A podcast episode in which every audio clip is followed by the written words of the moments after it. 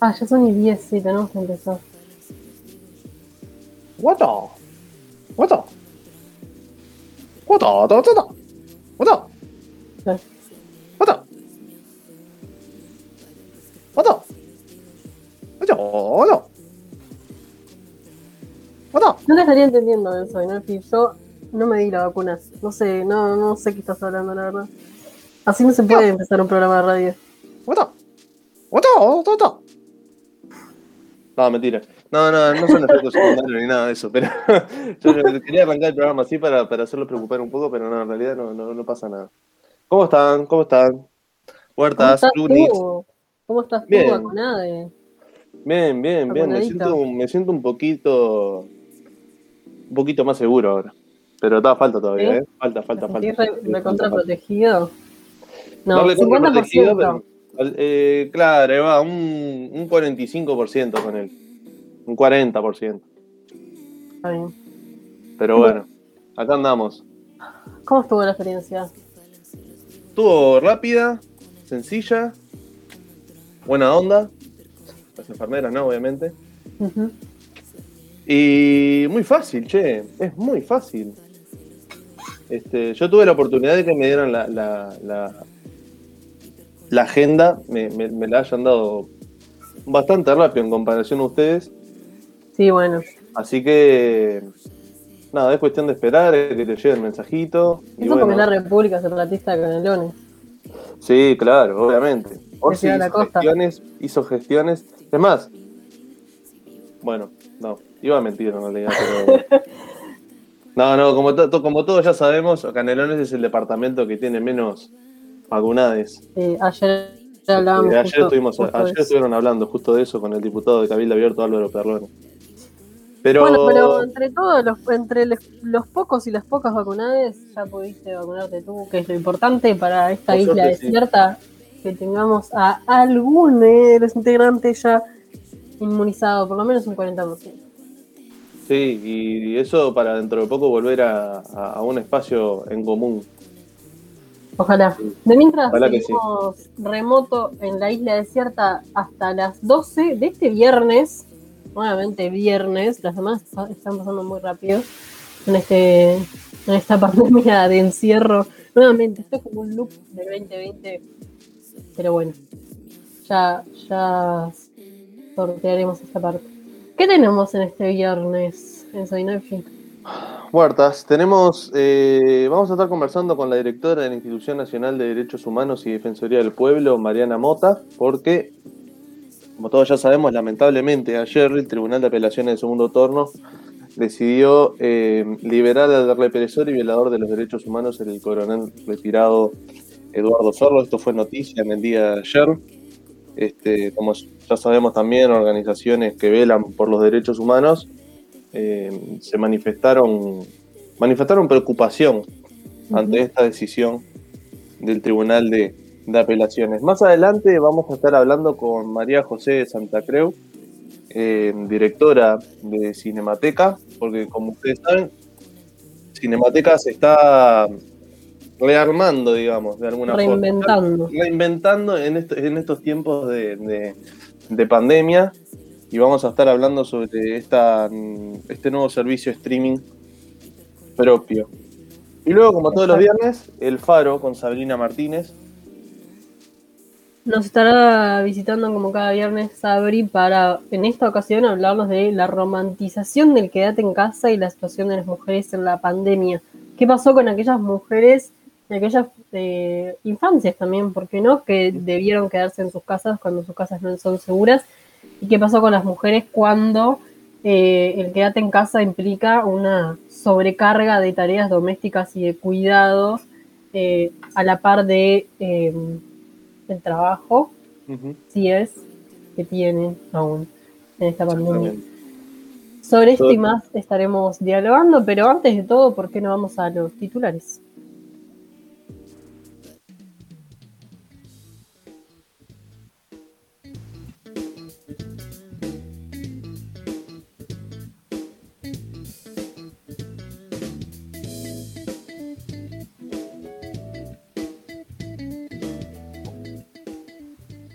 El Ministerio de Salud Pública comunicó que se vacunará a personas mayores de 18 años con síndrome de Down hoy viernes de 10 a 16 horas y el sábado de 13 a 19 horas. La jornada de vacunación se llevará adelante en Montevideo City Academy, ubicado en Camino de los Aromos y Ruta 101.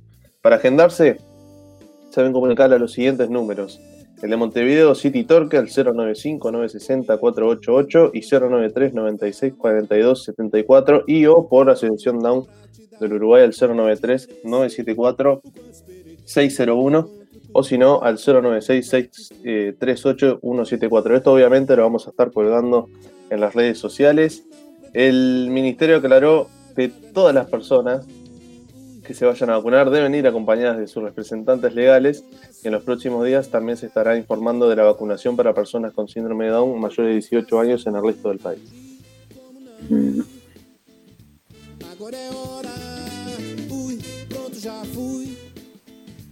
El Ministerio de Salud Pública informó que las 48.000 dosis de vacuna de Oxford AstraZeneca irán a los departamentos con mayor riesgo. Además, el organismo aseguró que un factor considerado fue el mayor riesgo que está expuesto de los departamentos limítrofes con la República Federativa de Brasil, ya que allí tienen una mayor circulación de la variante P1 del virus, del SARS-CoV-2, y en balanza también se incluyeron aquellos lugares que presentan menor porcentaje de vacunados. Es por eso que la cartera, liderada por el cabildante Daniel Sarinas, decidió enviarlas a Artigas, Rivera, Cerro Largo, Rocha, Río Negro, Canelones Salto y Paysandú. El objetivo es administrarlas a personas mayores de 60 años, tal como indica la recomendación de la Comisión Nacional Asesora de Vacunaciones.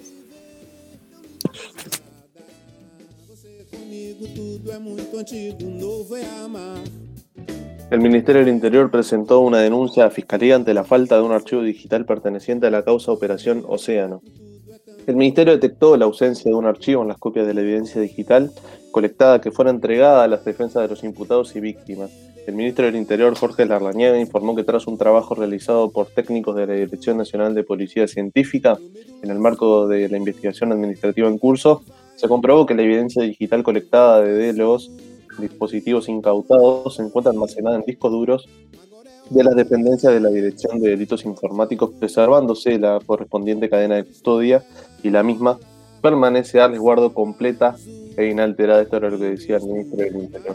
Todos los archivos del caso se encuentran almacenados en la Dirección de Delitos Informáticos y en el procedimiento realizado en la unidad para copiar la evidencia de los discos que la contienen a un disco portátil perteneciente a una de las defensas, se eliminó de este último el archivo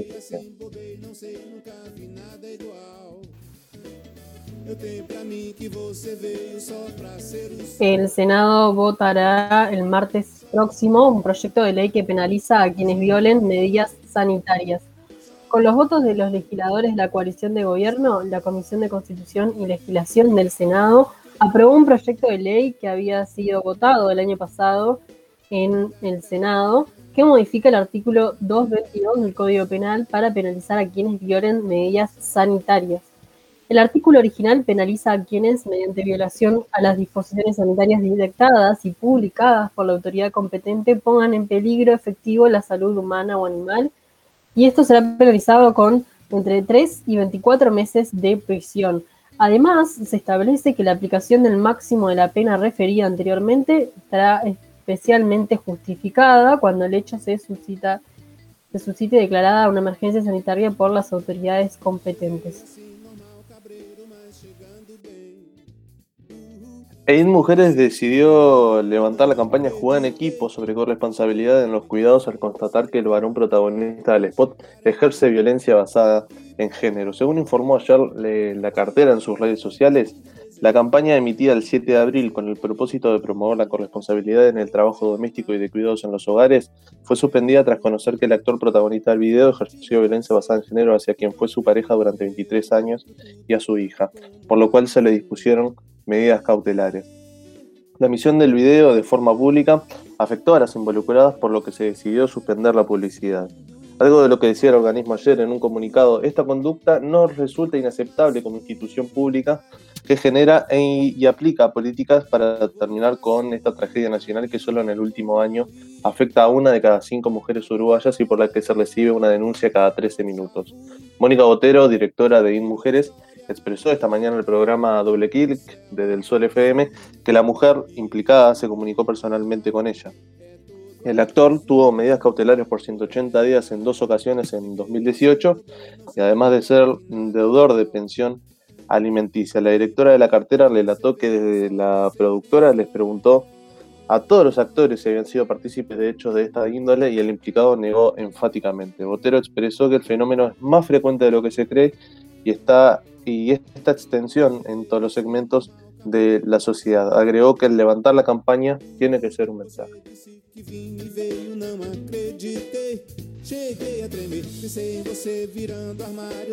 Ayer se divulgó también la respuesta del ministro de Educación y Cultura Pablo Silveira y la directora nacional de Cultura Mariana Weinstein a la carta Compromiso por la Cultura.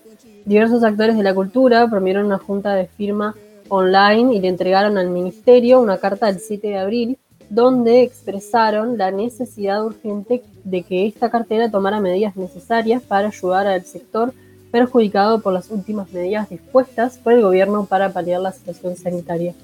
En la respuesta del INEC emitida esta semana expresaron que comparten la preocupación, pero les sorprende que en dicho texto no haya ninguna mención a lo que se ha venido haciendo desde el Estado, como si este fuera un gobierno totalmente ajeno a la actividad cultural e indiferente a la suerte de los agentes culturales, expresaron que esto invisibiliza un esfuerzo grande y se puntualizan.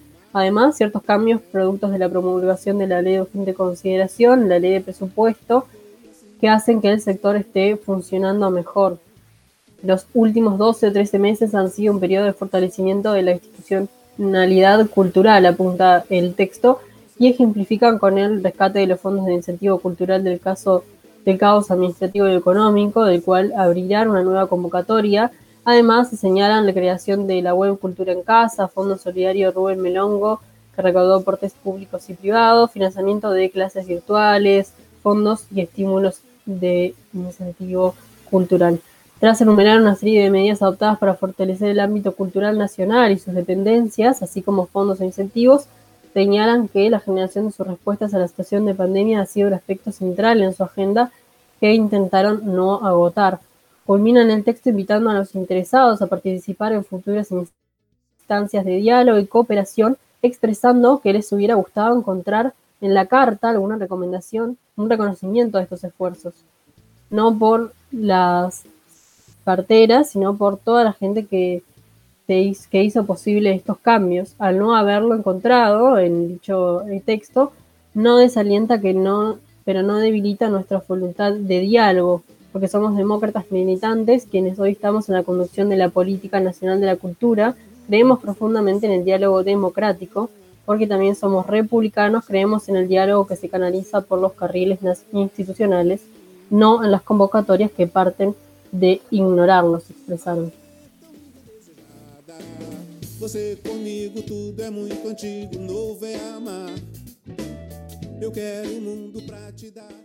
Ante la resolución del Tribunal de Apelaciones de Segundo Turno que dispuso la libertad de Eduardo Ferros, militar retirado denunciado por la desaparición del sindicalista y dirigente comunista Oscar Racino en 1977, el fiscal Ricardo Percivale expresó su preocupación por la seguridad de los denunciantes y por que Ferro pueda fugarse por tercera vez. El fiscal especializado en delitos de lesa humanidad presentó un escrito de declaración contra la sentencia que resolvió la descarcelación provisional de Eduardo Ferro Pisocero, donde solicitó el cierre de fronteras para Ferro y la colocación de una tobillera electrónica al denunciado. Esto es dado que Ferro estuvo prófugo de la justicia uruguaya y de la española desde el año 2017.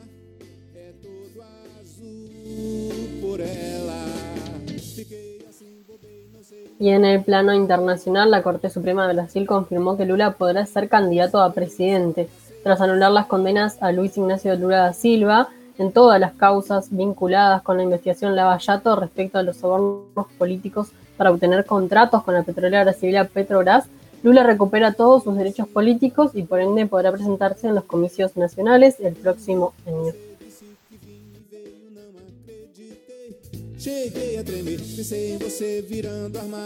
091-227-222, esas son las vías de comunicación para comunicarse con nosotros a través de WhatsApp o también por Telegram y si no también por las redes sociales arroba radio Bárbara Uy en Twitter, Instagram y también por Facebook. Vamos a una breve pausa ahora y luego vamos a estar hablando con la directora de la Institución Nacional de Derechos Humanos, Mariana Mota.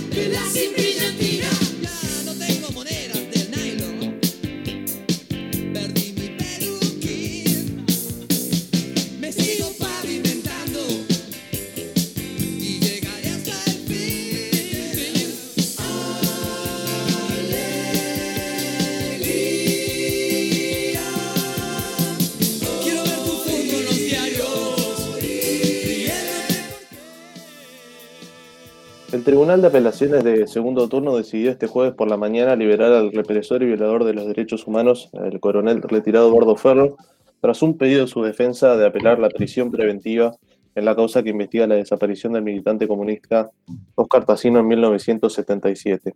Las organizaciones que velan por verdad, memoria y justicia inmediatamente manifestaron su preocupación, inclusive la Institución Nacional de Derechos Humanos. Cabe destacar que además de la desaparición de Tassino, Ferlo está siendo investigado por el secuestro de Universindo Rodríguez, Lilian Celiberti y sus dos hijos, ocurrido en Porto Alegre en, noviembre de 1978, y por la causa que investiga las torturas en el batallón de ingeniero número 4 de Laguna del Sauce, en el departamento de Maldonado. Para hablar sobre la y o las causas y la posición de la institución ante la liberación del, del represor Ferro, es que estamos ahora en contacto con una de sus directores, Mariana Mota. Buenos días, doctora. Gracias por este contacto con la Isla Desierta. Enzo Dinolfi y Agustina Huertas te saludo. ¿Cómo estás? Hola, ¿qué tal? ¿Cómo están? Gracias por llamar. Mota, ¿qué, opinión le merece eh, a la institución de derechos humanos que el Tribunal de Apelaciones haya decidido liberar al represor Ferro. ¿Esto preocupa? Bueno, antes que nada quiero aclarar que es opinión mía, no es, no es la institución la que, no estoy representando a la institución, la institución no va a emitir declaración en este caso. Eh, sí me preocupa y mucho, porque en definitiva se vuelve a, a un escenario posible de fuga. Este militar es un militar que ha, que ha sido eh, muy explícito en este tipo de, conducta de no comparecer ante la sede judicial. En mi caso yo tenía la causa de Liliancia Liberty Universindo Rodríguez, y Rodríguez, recuerdo haberlo citado, y ni siquiera salía de su casa para recibir la notificación, eh, y la vez que, y luego de varias citaciones, terminó presentando recursos a, partir, a, través de su abogado, o sea que en definitiva no comparece a una sede judicial. Lo mismo ocurrió en el caso de la investigación de la desaparición de Oscar Casino, lo que terminó habilitando su, su pedido de detención y ahí su, su, fuga del país. Luego vino todo esto de tratar de ubicarlo donde era que estaba, a través de Interpol, la notificación roja, o sea, es determinar, ubicar en qué lugar está y detenerlo. Una vez esté ubicado, se inicia todo el proceso de extradición y bueno, como recordarán, cuando finaliza el proceso de extradición habilitándola, este, él, él tampoco ya estaba en donde debía estar, o sea, nuevamente se fuga de la, de la, de, la justicia y finalmente, esto ya pasaron tres años, solo de eso, ¿no? Muchos, muchos años más este, de, la, demora en las causas. Em, finalmente termina compareciendo más por un problema de poder seguir percibiendo sus saberes jubilatorios que por su interés en aclarar estas acusaciones ante la justicia. Entonces, ahora eh, la preocupación es que en esta decisión del tribunal se abra nuevamente la posibilidad de que vuelva a fugarse, porque nada dice que él esté dispuesto a declarar, sino que en definitiva ha instalado, apenas llegado, eh, y en la presentación ante la sede judicial, un recurso para no declarar y para seguir prolongando la causa. ¿Y por qué no, no optar por medidas de prevención preventiva? ¿Han, preventiva? ¿Han podido tener contacto con la justicia para entrarse más en el tema desde el instituto o, tú misma? No, en realidad la institución no puede ingresar a analizar, a eh, cuando las cosas están judicializadas, como es el caso, pero eso no impide, y además lo habilita específicamente la ley de la institución, a que pudiera, a que, a que se mm, contemple y se asegure de que la, el sistema de administración de justicia se cumpla de forma adecuada, esto es con una pronta y eficiente administración de justicia. Eso sí es lo que tiene, lo que puede hacer la institución y en este y esa es la preocupación que también me mueve en, esta, en este caso.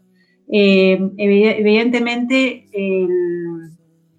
la discusión acerca de si procede o no la decisión preventiva es una discusión técnica que, se ventila ante el Tribunal de Apelaciones en este caso y que lo resuelve desde el punto de vista técnico, pero no satisface, eh, a mi modo de ver, eh, la situación ante una persona que es un evasor contumaz de la justicia. Por lo tanto, las medidas alternativas que plantea y propone y que decide el tribunal a la prisión preventiva son, la verdad, muy débiles y permitirían o habilitarían a que esta persona nuevamente cuando se encuentre en una situación de inminencia de su detención o de su enjuiciamiento, que pueda nuevamente evadirse, porque no, nada está ah, eh, asegurando que, pueda que comparezca ante una sede judicial. ¿Qué mensaje cree que da la, justicia hacia la población tras esta resolución? Y bueno, nuevamente es, me parece que es no considerar la gravedad de los, de los crímenes por los cuales se está investigando. Eh, no, no, mide con la misma vara tal vez este, eh, situaciones como esta, donde se trata de desaparición forzada, de torturas, de secuestros, de traslados clandestinos, o sea, situaciones gravísimas que han ocurrido eh, por parte del Estado, de representantes del Estado, como lo era este militar en ese momento de que actuó de esta manera. Y bueno, y tiene una mirada diferente para los delitos comunes y corrientes que ocurren en el día a día. Entonces, eh, esa, es una situación que se ha venido prolongando en los años, eh, agregado a que la demora en, administrar justicia en estas causas perjudica notoriamente a las víctimas, a las familias de las víctimas y a la imagen de justicia, porque también es un, es un mensaje simbólico que se da a la sociedad de que cuanto de que se puede en definitiva eludir la justicia con, con recursos y con eh, métodos procesales que terminan siendo efectivos. Eso es realmente una, una visión que es un flaco favor a la justicia y también a lo que es el la responsabilidad del Estado frente a un sistema de, interamericano que bien puede reclamarle al Estado que no está cumpliendo, primero, con la Administración de Justicia que es debida, y segundo, con lo que indica también la sentencia de Hellman, que no solamente reclama que el Estado eh, aborde y resuelva la situación del caso Hellman, sino también de todas las otras eh, eh, delitos cometidos durante la dictadura. Ayer el fiscal Ricardo Perciavale pedía que se le cerrara la frontera y que se le dispusiera una tobillera electrónica, dado que por su historial seguramente pueda fugarse nuevamente. Em, ¿Cómo evalúa estas medidas y, en caso de que se fugue, qué pasa con esta causa?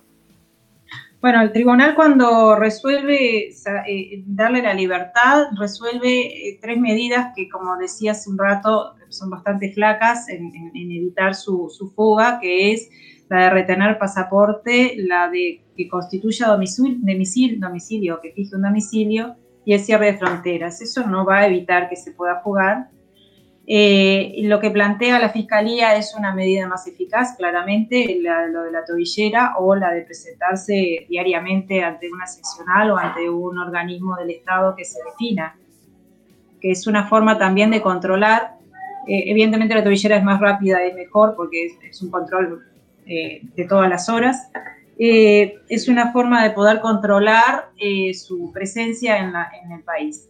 Si esto no se dispusiera, o bueno, que en definitiva no se accediera a eso, que por lo menos en, el principio no es así, porque el tribunal no lo ha decidido de esa manera, como decimos, habilita que se vuelva a jugar y esto, bueno, además de la responsabilidad del Estado y la prolongación y nuevamente un obstáculo ante, el avance de las causas, eh, deja en una situación, eh, digamos, de, responsabilidad del Estado que ha reclamado eh, la presencia de este individuo y luego no asegura su permanencia para poder este, responder ante la justicia. Habrá que nuevamente buscarlo, a ver en dónde está, habilitar una extradición y lograr que el país en donde está justamente la permita, porque no todos los países este, habilitan extradiciones, eh, algunos no lo hacen. ¿Hay, alguna, ¿Hay algún otro tipo de medidas cautelares que, se pueden disponer para, que no fugue? Además de esta que tú comentabas. Y bueno, en principio no habría otras, o sea, el código nuevo sí habilita otras, como podría ser esto de eh, la prisión domiciliaria, que también podría ser efectiva, pero bueno, si la prisión preventiva no, no es, no, es, es rechazada por el tribunal, obviamente que la prisión domiciliaria también lo sería. Es un tema que en definitiva la justicia debería dar una respuesta adecuada a la situación, ¿no? Es, eh, hay una discusión técnica ahí acerca de qué normativa se aplica, si la normativa del año del código anterior o la normativa actual, pero más allá de eso y, para, sin, intentar eludir la, aplicación normativa, lo correcto y adecuado es que, la, el, sistema judicial de respuestas que sean efectivas a lo que se busca. En definitiva, que esta persona que ha eludido la justicia, asegurarse de que mientras ese recurso que está tramitando, que en definitiva es simplemente una chicana más, finalizado este, responda como corresponde ante, como cualquier ciudadano, como todos los ciudadanos, ante un requerimiento judicial. Mota, ¿cómo continúa el trabajo de la institución en relación a la búsqueda de, detenidos desaparecidos? Bueno, en este momento eh, estamos un, poco ralentizados porque la situación de la pandemia nos ha obligado también a cuidar a los antropólogos, que son los que concurren diariamente a las excavaciones. Y esto, bueno, eh, es, un cuidado que tenemos que desarrollar respecto de, todos los que están trabajando en este, este tema. Sin embargo, eh, mantenemos reuniones eh, y las investigaciones también se siguen desarrollando. hay una dificultad que la hemos expresado más de una vez y que es la que, la que atraviesa toda esta demora en poder hallar los restos de los detenidos desaparecidos, que es la falta de información. O sea, apelar a que el Estado, desde los diferentes organismos, pero principalmente desde los militares, que son los que tienen la información, que la conocen y que la ocultan deliberadamente, eh, hablen o den las indicaciones de dónde es que se encuentran los detenidos desaparecidos, es una obligación estatal. Ahí es un tema que el Estado uruguayo no lo ha asumido en ninguna forma durante todos estos años, no ha tomado esto como un tema de Estado, sino como un tema o de la justicia o luego del grupo de trabajo por verdad y justicia o ahora de la institución. En realidad, cualquiera de estos organismos solos no pueden avanzar en una situación en la cual eh, debería comprometerse otros organismos estatales. Y ahí estoy planteando eh, otros organismos que tengan incidencia respecto a los militares que son los que tienen la información. Entonces, por ahí nosotros, eh, al igual que en otros tiempos, más allá de que hay un equipo de investigación que ha avanzado en forma muy buena en lo que es este, analizar la información que se tiene, pero de todos modos las informaciones son indirectas, son testigos de oídas o son testigos que en definitiva la información que se, que se ha brindado ha sido, eh, digamos, este, lateral o, bueno, o, bastante diluida. Entonces eso nos obliga a veces a, o, logramos a veces llegar a algún, algún área o delimitar algún área, pero son áreas amplias en donde es una, es una búsqueda que también lleva tiempo, desgaste y, costo, ¿no? Esto es un costo que tiene el Estado, eso está, es, es bueno señalarlo, es un costo que tiene el Estado y que ha arrastrado y mantiene durante años por la decisión de algunos individuos en negarse a dar información. O sea, es un costo atribuible a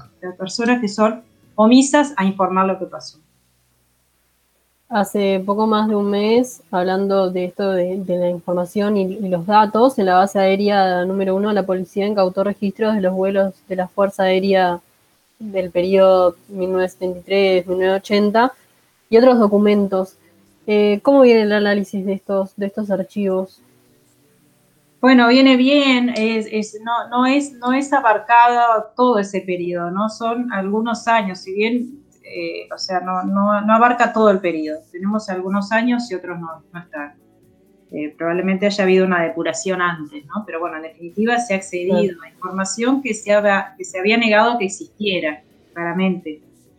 Eh, sí, es un, también un análisis que hay que conocer a veces determinada información o determinados códigos o formas de expresión para poder entender lo que están diciendo los libros. Pero es un análisis interesante y bueno, es lo que están llevando adelante ahora los investigadores. Eso, eso incide directamente en conocer qué pasó con los vuelos, por ejemplo, en el caso de los vuelos de 78, que, que, que, em, que interesa especialmente por la situación de los, de los militantes de GAU, donde la discusión o por lo menos la incertidumbre es qué pasó con ellos que fueron detenidos, o sea, todas aquellas personas que fueron detenidas en Argentina principalmente.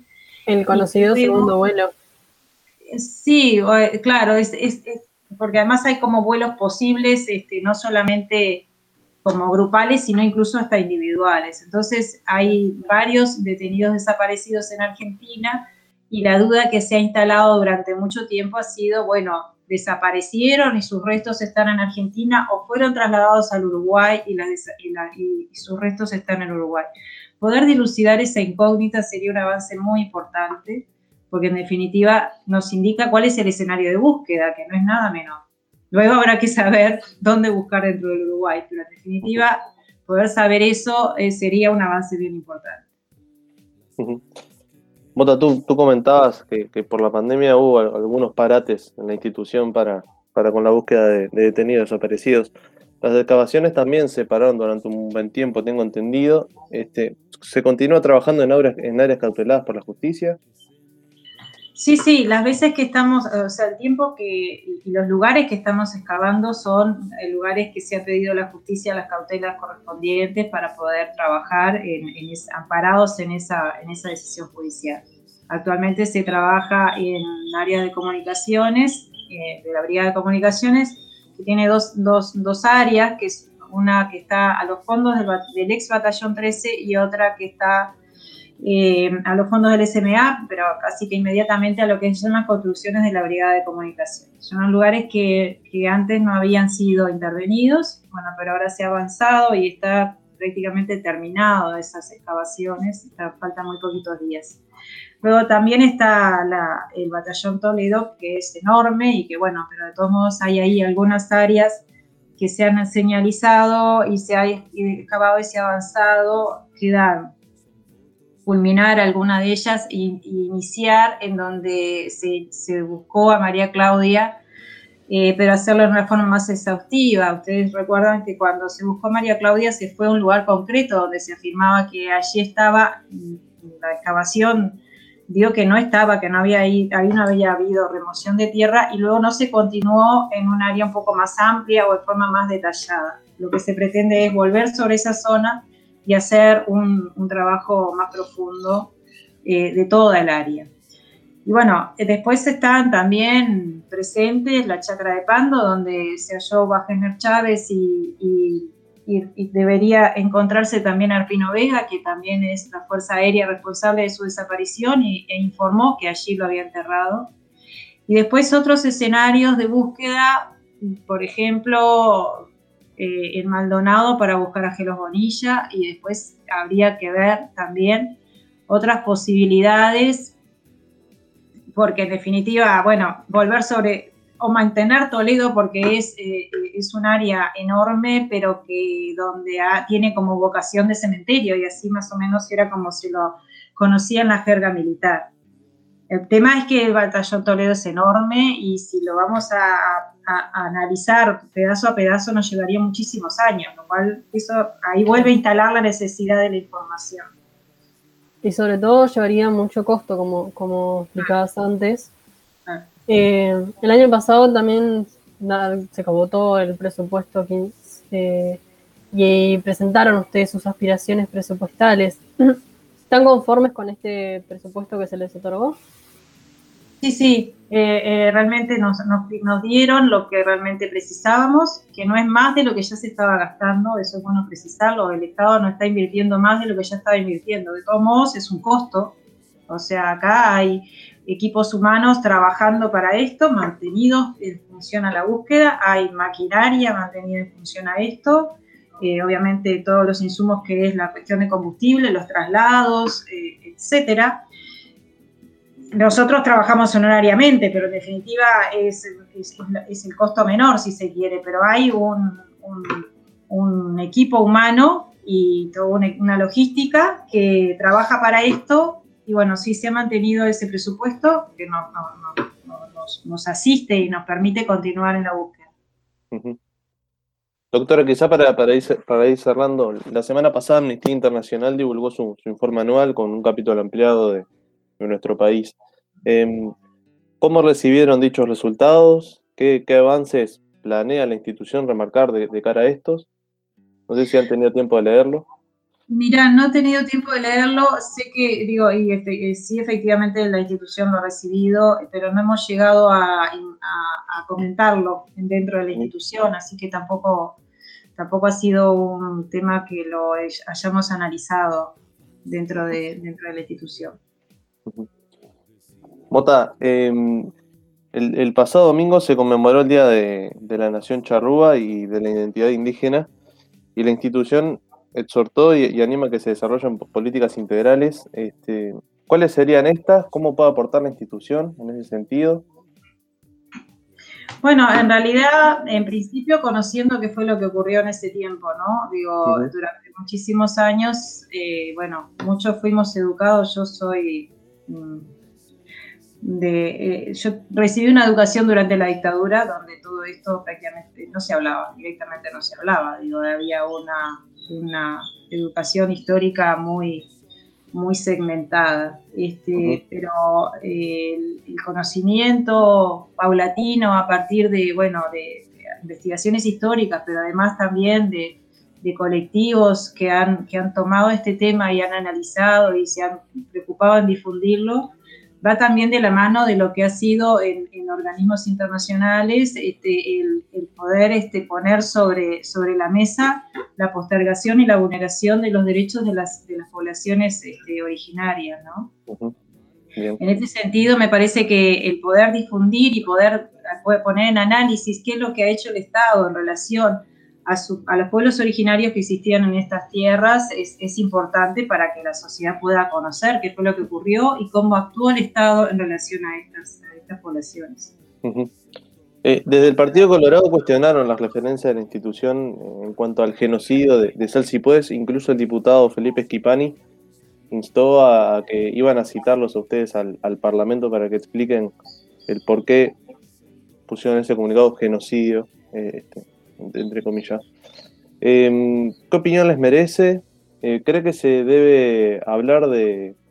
¿Se debe revertir esta historia que, tanto se, nos ha enseñado sobre que no era un genocidio y que en realidad sí lo fue? Bueno, en realidad yo ahí prefiero reservarme a si realmente nos, nos convoca el Partido Colorado a hablar ante, la, ante el cuerpo parlamentario y tomar y poder dar una opinión institucional, pero vuelvo a lo anterior, es necesario conocer recientemente lo que ocurrió en el pasado con esta población y bueno, y cómo actuó el Estado en su momento y si efectivamente hoy seguimos reivindicando que actuó bien o si debió adecuarse su conducta a otros cánones. Eh, claramente a mí me preocupa de la expresión del diputado que un pasaje en la cual dice que, bueno, que, primero minimizar la cantidad de, indígenas que fueron muertos y segundo, sí que esa fuera una, fuera una respuesta adecuada a una supuesta eh, invasión o, falta de, atención al derecho a la propiedad que se, que se analiza como como desencadenante de, esa decisión estatal.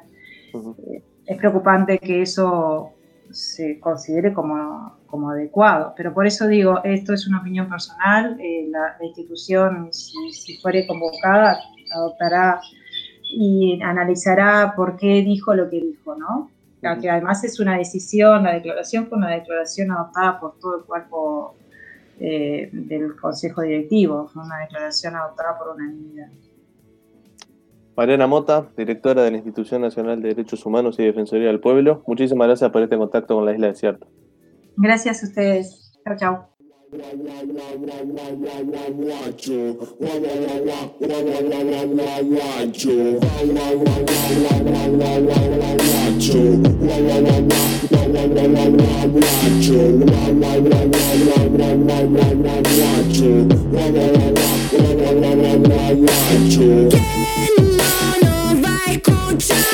Cuando nos miren despiertos, cuando este grito de cambie el destino del tiempo. ¿Quién no nos va a escuchar cuando nos miren despiertos? 091 227 222 Unos oyentes nos preguntaban que reiteráramos este celular Así que se los decimos más despacio. Igual es súper fácil. 227-222, triple 2. Bastante fácil, fácil. Si no, arroba Radio Bárbara en todas nuestras redes sociales, incluyo, eh, incluso en Facebook para los jubiladites y eh, el 091-227-222 en Telegram también, porque no? Mensaje de texto igual si quieren. SMS ya que el Ministerio de Salud no nos manda SMS, mándenos ustedes, así por lo menos recibimos una, alegría en esta mañana de viernes. En minutos nada más vamos a estar hablando con María José Santa Creu. Quiero preguntarle después cómo se pronuncia su, apellido, porque yo soy bastante mala con sus apellidos, pero supongo que es Santa Creu. Eh, la directora de Cinemateca, ya que en esta semana Cinemateca lanzó su nueva plataforma streaming, lo cual es eh, un avance súper interesante y súper eh, eh, importante implica reinventar el cine en, esta pandemia, ya que volvieron a cerrar las salas y el público no puede acercarse a, estas hermosas salas de cinemateca en Ciudad Vieja. Así que eh, vamos a estar dialogando con ella sobre este, esta nueva implementación de, de streaming y qué implica.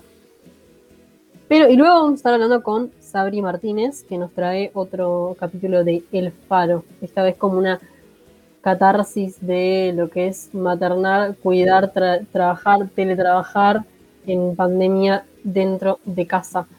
Eh, para ir adelantando, también Bárbara tiene programación de fin de semana, porque queremos que todos se sientan acompañados un poco más en, las burbujas. Así que este sábado, Ire me, me, me dirá que sí o no, pero este sábado hay fiebre. Este sábado hay derrape, que va a ser musical. Así que la programación de Bárbara comienza hoy viernes a las 21 horas por bárbara.ui con el derrape eh, para acompañar con buena música que ya nos pueden ir pidiendo al 091-227-222 o a todas nuestras redes sociales, eh, arroba Radio Bárbara UI. Y mañana sábado a las 19, fiebre por nuestra página web también. Y el domingo vamos a estar transmitiendo por Twitch el evento de poesía en tu sofá, que, del cual habló ayer un poco Andrés Alba en Puntos Cardinales y del cual habló con su con quien lo promulga en, en Uruguay, ya que es un evento que comenzó en España. En, el martes en Visitantes pueden pasar por nuestro Spotify a, a hablar un poco, a escuchar la entrevista con Mayel Arteaga sobre poesía en tu sofá. Lo vamos a estar retransmitiendo eh, por nuestro Twitch, así que pueden pasarse por allí. Vamos a una breve pausa musical y ya venimos con la segunda entrevista de la jornada.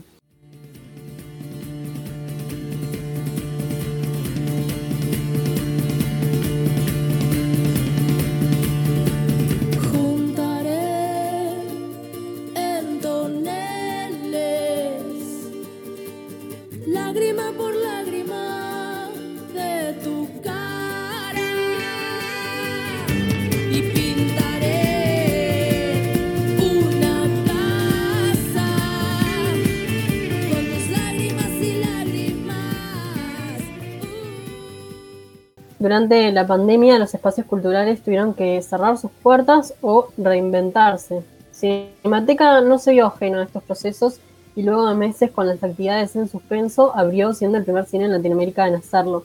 Ahora, cerradas sus puertas nuevamente, buscó una nueva forma de mantener su público y lanzó un servicio de streaming propio. Para dialogar sobre esta apuesta estamos en contacto con la directora de Cinemateca, María José Santa Cruz. María José, muy buenos días a la isla desierta. Agustina Huertas aquí te habla. Buenos días, ¿cómo están? Bien, María José, para hablar un poco de la previa, ¿cómo fue el primer el impacto, el primer periodo de la pandemia para, para Cinemateca? Bueno, la verdad que fue muy, muy grave, sigue siendo, eh, en el sentido de que eh, Cinemateca es una institución, es una asociación civil sin fines de lucro, o sea, una institución privada que el 70, entre el 70 y el 80% de sus ingresos los extrae de, de sus actividades, sea por cuotas sociales o por entradas o eh, o bueno, por publicidad en pantalla, y bueno, y este fue un impacto muy grande, sobre todo porque Cinemateca no cierra cuando cierra, porque el, el archivo físico no es que apagues la- las este los, los refrigeradores y los deshumidificadores, todo, todo y, la, y la gente que trabaja sigue trabajando. Entonces es, es una situación muy compleja en la cual, por una parte, seguimos trabajando y por otra parte no tenemos nuestras, nuestras tra- tradicionales este, fuentes de ingreso. Claro. Y apostaron este proceso también a, a reinventarse, realizaron un, un acuerdo con, con TV Ciudad, por ejemplo. Sí, eso fue mm, providencial, digamos, y bueno, no, este, agradecemos nosotros mucho el reflejo que tuvo TV Ciudad en, rápidamente cuando Cinemateca cerró el 13 de marzo, este, que se viabilizara rápidamente un acuerdo eh, para poder este, pasar este, cine por, por televisión. Digo, y porque eso aparte nos permitía algo que para nosotros era muy importante, que era no perder el contacto con, con, nuestro público, ¿no? Digamos, este, uno de los efectos que está teniendo la pandemia, el, impacto en, el sector cultural no es solamente el económico, que bueno, que puede ser evidentemente el más grave, pero también que no, no tenés este lugar desde donde hablar. O sea, eh, uno tiene las herramientas, eh, digamos, como que el sector se, empezó como a acomodar, a decir, bueno, salgo por Facebook, pero lo que sucedió es que te cerraron las, las plataformas, eh, o sea, los lugares desde donde vos hablabas. Y eso fue lo que un poco le pasó a Cinemateca y el acuerdo con TV Ciudad nos permitió rápidamente retomar ese contacto. Este, y mientras tratábamos de hacer otras cosas, entre las cuales estuvo un autocine, que lo hicimos también con la Intendencia y con, eh, y con el Espacio de Arte Contemporáneo y con el Instituto Goethe, y ahora esta plataforma de streaming, pero evidentemente fue un cimbronazo al cual este, te tenés que acomodar y ver cómo, cómo seguir funcionando a la vez que, que, tenés, por ejemplo, toda una estructura que tiene Cinemateca de funcionarios, operadores, porteros, boleteros que, que de pronto se quedan sin, sin función y que te pasan el seguro de paro. O sea, es realmente, bueno, fue un, sigue siendo un, este, un, un cimbronazo grande institucional, ¿no? Sin duda. A mitad de año, con la reapertura, ¿esto pudo paliar un poco la, situación?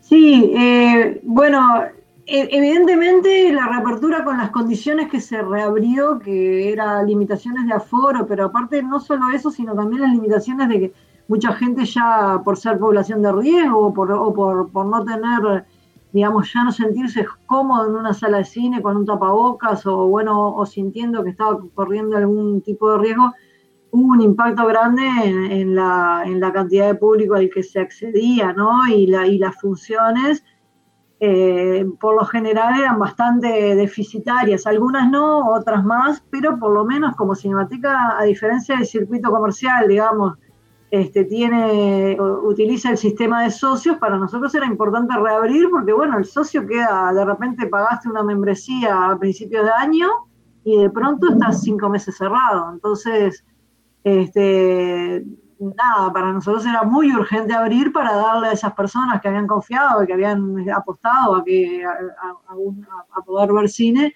de alguna manera reabrir y, restituir ese, ese, ese servicio, por decirlo Así que sí, y aparte, bueno, tal, la alegría de estar de nuevo pasando cine. Es muy raro para nosotros tener la cinemateca cerrada, no cerró ni durante la dictadura. Este, cerrar fue rarísimo, la verdad. Sí, justo con el edificio nuevo, casi que recién estrenado, que es, es hermoso además. ¿Y tuvieron muchas bajas de, de socios durante esos meses?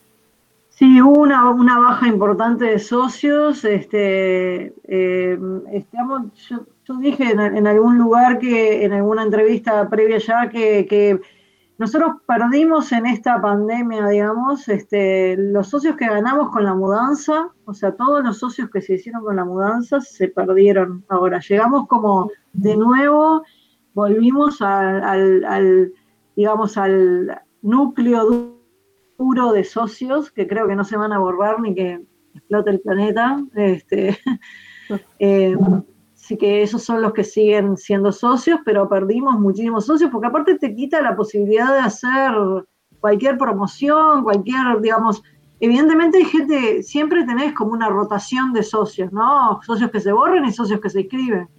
Este, Ahora, lo que sucedió ahora es que obviamente mucha gente se borró y, nadie se volvió a inscribir porque estaba cerrado. Entonces, este, hubo sí este, un impacto muy, muy importante. Sin duda, en estas, en estas apuestas por, reinventarse y por mantener el público, es que ven la posibilidad de, ir a, este, a esta nueva plataforma, crear esta nueva plataforma. ¿Cómo surge esta idea? ¿Ya la, ya la tenían pensada o, ¿Ya veían como una posibilidad o surge al enterarse del fondo? Sí, eh, en realidad mira cómo son las cosas, porque nosotros, yo me, recuerdo a mí misma hablando con, con, los otros compañeros de Cinemateca sobre el impacto que iba a tener en nosotros el hecho de pasar una estructura de nuestras salas viejas, que claro, para nosotros era súper normal tener una sala como Cinemateca 18 que tenías 800 butacas, ¿no? Entonces ahí decíamos, bueno, claro, hacías la, apertura del festival y no te estabas, bárbaro porque tenías 800 butacas, nadie quedaba afuera, pero ahora nos veíamos con, la situación que, íbamos a pasar a tener salas pequeñas, digo, evidentemente mucho más adecuadas a lo que es el, este, el público actual de cine, que ya no existen esas mega salas, este, ningún, nadie tiene, salvo, salvo los teatros, eh, grandes teatros este, o, auditorios, pero ya las salas de cine son, son mucho más pequeñas. Pero nosotros hablábamos mucho de la plataforma, sobre todo por el tema de la capacidad y decir, bueno, en algunos eventos que nosotros queremos tener más gente, capaz que tener una plataforma te, te permite tener una virtualidad, digamos, tener una, una parte del público que no te ocupa una butaca en la sala, sino que está afuera. Después también el tema de llegar al interior, que para nosotros siempre fue una, una aspiración, ¿no? Decir, bueno, está todo el interior, nosotros a veces llevamos cosas al interior, pero evidentemente al ser una cinemateca privada no tenemos la financiación ni, ni los recursos para, para, llevar el cine a, todo, a todas partes. Entonces, siempre nos imaginábamos la plataforma como una extensión de la cinemateca hacia el interior, hacia más público, pero nunca pensamos, evidentemente, que iba a ser tan necesario como ahora por, por el cierre, o sea, nunca nos visualizábamos cerrados. Pero teníamos este digamos, otras cinematecas ya estaban abriendo sus plataformas. La Cinemateca Francesa había abierto la plataforma Henri, que es este, Henri es el nombre de su fundador, Henri Langlois. Es como si nosotros le pusiéramos Manuel Martínez Carril en nuestra plataforma. Este, pero ellos eh, la utilizan de manera como diferente, porque también es una cinemateca pública, entonces no, nosotros estamos como más obligados a que haya, como es con la cinemateca también, un perfil que tiene que ver con, con la difusión del cine, este, pero que tiene que tener una, una parte un poco eh, más comercial en el sentido de que, tal, que necesitas generar ingresos porque no tenés, no sos una cinemateca privada eh, pública como, como la cinemateca francesa, que está mucho más orientada a rescatar un cortometraje que no tiene exhibición hace años y pasarlo en la plataforma.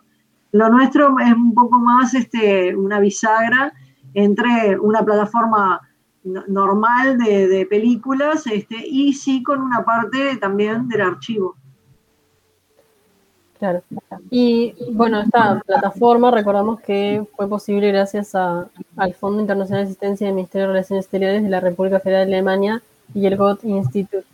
¿Cómo, sí. ¿Cómo, fue el proceso de este fondo? ¿Ustedes se, se enteraron casi que casi terminando las inscripciones?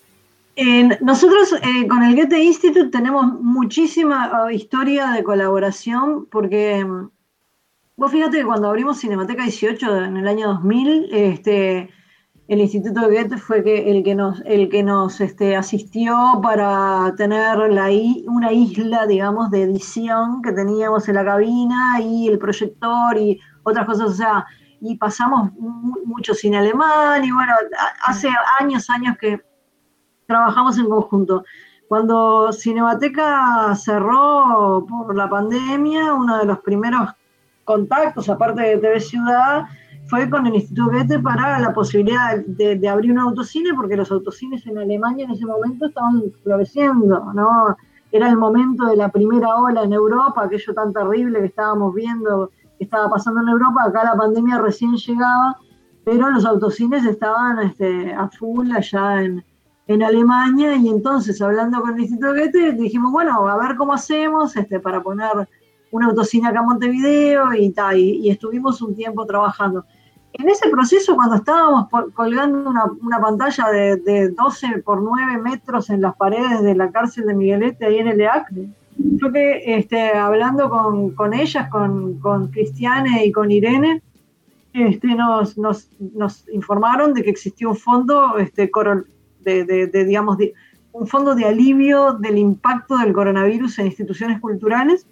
Este, y bueno, y ahí, este, como nosotros ya teníamos armado un proyecto de plataforma, porque como ya te venía contando, era algo que queríamos hacer hace tiempo, ya habíamos teníamos todo lo técnico bastante avanzado, presupuestos, cosas.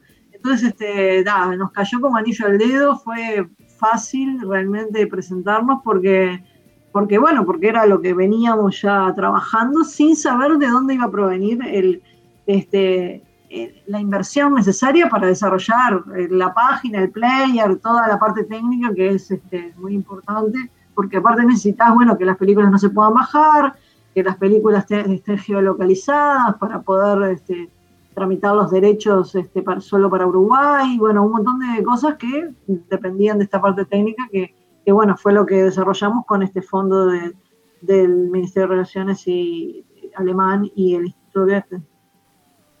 Claro, esta, esta parte técnica la, van a desarrollar eh, íntegramente ustedes o con apoyo de ellos, pero los programadores van a estar acá. No, bueno, eso, eso es lo que ya está funcionando, eso fue lo que desarrollamos entre agosto que, nos, que ganamos el fondo este, y diciembre que estuvo ya pronta la plataforma eh, funcionando, pero le faltaban los contenidos, ¿no? Este, porque digamos, lo que, lo que subvenciona el fondo alemán es el desarrollo del proyecto este, técnico y que la plataforma exista, que esté online, que estén los servidores, que no se tranque el video, que no se pueda bajar, todo eso fue lo que nosotros desarrollamos hasta diciembre. A partir de diciembre nosotros empezamos a gestionar este, la otra parte del proyecto, que es todos los acuerdos con las películas por derecho, porque el hecho de que nosotros tengamos un archivo fílmico, algo que la gente piensa, bueno, agarraron las películas de archivo y las pusieron en la plataforma, no es así, digamos. Primero, el archivo fílmico nuestro es justamente la mayor parte fílmico, ya está en cine, son este, 35 milímetros, este, y aparte porque no, no, los derechos de cine se venden por ventanas, digamos, no es lo mismo. Eh, el derecho para pasar por televisión que el derecho para la plataforma de streaming. Entonces, digo, todo lo que hicimos para Teleciudad se tuvo que gestionar, todo lo que se hizo para la plataforma se tuvo que gestionar los permisos, los pagos, los, o sea, y todo ese proceso empezó este, en paralelo al desarrollo técnico. Ahora unimos las dos cosas y el martes pasado, este, digamos, inauguramos la plataforma ya funcionando y con sus contenidos actuales que van a ir cambiando mes a mes, agregándose cosas y cambiando otras, ¿no? Es una época donde justo arribaron también al continente nuevos servicios de streaming como Disney Plus, Plus, Amazon, HBO. ¿Cómo enfrentan este desafío? ¿A qué diferencial apuestan? Al mismo que tenían al público. Sí, este, e, evidentemente eh, esas plataformas tienen un sesgo más de un cine más industrial. Este, y el nuestro, un sesgo más de cine independiente, de, otro, de otros este, orígenes, y, este, y bueno, digamos, es, es como más o menos como se divide hoy día el, mercado en, la exhibición cinematográfica. Vos vas a, de repente al centro comercial y vas a tener películas este, más de entretenimiento, y bueno, las películas de cinemateca apuntan a un cine más autoral, este, con, otro tipo de contenidos y sobre todo me parece que la, gran diferencia es lo, de dónde proceden las películas, ¿no? De, los orígenes. Digo, yo qué sé, nosotros estamos acostumbrados en el cine a que entre el 80 y el 90% de las películas que se estrenan son estadounidenses. Yo qué sé, tenés, yo todos los fines de año hacía, contaba la cantidad de películas este, de, otros, de otros lugares y bueno, salvo los festivales, digamos que se estrenen que se estrene en el circuito comercial que no sea cinemateca, contaba yo que se decía, bueno, hay este, 100 eh, películas estadounidenses y hay 8 francesas, una italiana, 10 argentinas, y entonces la relación es esa, ¿no? Este, estamos súper acostumbrados a ver este, cine de, bueno, de un solo origen y tal, y bueno, Cinemateca se, se, ha caracterizado por traer cine polaco, rumano, bueno, todo el mundo hace chistes al respecto, este, es como casi un cliché. Bueno, eso sí, en nuestra plataforma hay cine ruso, cine francés, cine de los Balcanes, hay documentales, bueno, cine, mucho cine uruguayo también, este, tiene ese perfil que, que bueno, que es el de Cinemateca. Pensando optimísticamente a futuro, ¿cómo, ¿cómo van a convivir el cine presencial y, presencial esta plataforma cuando, cuando se vuelva a la presencialidad? ¿Los estrenos se proyectarán en el cine y van a luego mirar allí? ¿O van a funcionar en paralelo? Eh, la- las programaciones del cine y de la plataforma son independientes, por eso que lo que te decía de, la, de, que los derechos se, se gestionan de manera independiente, pero sí, nosotros visualizamos como en, en en algunas películas una, una continuidad en la plataforma, por ejemplo, este, películas que se estén estrenando, que se hayan estrenado en la sala y que luego puedan pasar a la plataforma. Eso nosotros lo queremos hacer. No, to- no todos los productores quieren que sea tan, tan inmediato, ¿no? Este, es como, como las películas tienen una vida que es, bueno, primero empiezan en los festivales, después pasan a las salas de estreno y después a las plataformas de streaming y después a la televisión. Eso es el, el- como venía siendo antes de la pandemia. Entonces, ahora estamos justamente en un momento muy bisagra en que todo eso está cambiando. Se estrenan películas solo en streaming, en estas plataformas que vos mencionaste antes. Entonces, estamos en un momento un poco que, no, no, sabemos cómo se va a configurar el cine o de- este, cuando se pueda reabrir definitivamente con los aforos bien y con, como cuando el, el cine se reinicie, porque también hay muchas producciones cinematográficas comerciales que, que se pararon y que no se van a estrenar y que se empiezan a dilatar. Entonces, este, estamos en ese momento que, que no se sabe mucho, pero como, como pensamos nosotros es que algunas películas, las que los productores quieran salir este, luego de, de- de la- de que baja la película en el cine, que pasen a, la plataforma. Y después con una programación aparte que, este, que nosotros seleccionamos y que va a estar solo en la plataforma. Este, bueno, está una selección de más de 200 películas que va a estar ahí y que va a ir subiendo y bajando y que no necesariamente son las mismas películas que damos en la sala, porque en la sala es, es mucho menos la programación, ¿no? María José Irene te saluda por acá, ¿cómo estás? Te quería preguntar para las socias, los socios de Cinemateca, ¿fue como difícil pasar otro año con los festivales, con el festival sobre todo de, de turismo, eh, más allá de que por supuesto las nuevas salas tienen un movimiento, significaron un movimiento súper importante para Cinemateca, si saben qué pasa con, con las antiguas salas, cuando pasamos por 18 de julio, vemos el mural, de los santos del cine, si saben algo más sobre el futuro de esos espacios en la ciudad. Bueno, este, esas salas eran todas alquiladas. Cinemateca no era propietaria de ninguna de, esas salas, lo cual ejerció una presión económica importante sobre, sobre nosotros, que teníamos que pagar esos alquileres todos los meses. Y bueno, y, nos, y Cinemateca la- las entregó cuando se mudó, este, entregó esas salas. Y creo que los destinos han sido diversos y no muy venturosos, ¿no? Este, eh, la, la sala de Cinemateca Posito se derrumbó el edificio con todo el dolor de nuestro corazón. Era el cine que más tiempo hacía que estaba pasando cine de manera in- ininterrumpida.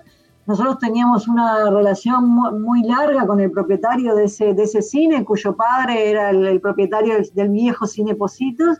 Y, creo que un poco nos mantenía ese lugar, digo, que en la calle Chucarro y Avenida Brasil, un terreno súper valioso, eh, este, a nivel ¿no? económico, lo mantenía como cine porque estaba Cinemateca ahí, y bueno, que, y, por, y por amor a su padre y a, la tradición de que ellos, eso fuera un cine, ¿no? Este, pero una vez que se fue Cinemateca y la Escuela de Cine, que la Escuela de Cine también funcionó ahí y ahora se mudó para la calle Sarandí, este, para la calle Sarandí enfrente ahí a la iglesia matriz, eh, eh, bueno, eh, una vez que sucedió eso, ya no hubo más motivo para mantener ese edificio y se derrumbó, se, se, se demolió el cine y va a haber un, edificio más de, del barrio Positos allí. Entonces, este, ese fue, bueno, el destino de Positos. Después Carnelli, lamentablemente, está, está muy, muy tuburi- tuburizado el lugar. Este, nosotros tomamos las medidas que pudimos para, para evitar eso cuando nos fuimos. Este, se puso, se había puesto una reja, no sé qué, pero bueno, la gente que tiene necesidad de tener un techo se las ingenia para, para entrar y bueno, está, creo que los vecinos están este, un poco preocupados porque, bueno, porque, porque ahí no hay un, eh, nada, hay gente viviendo ahí en el hall de, de la vieja cinemateca, lo cual es muy raro.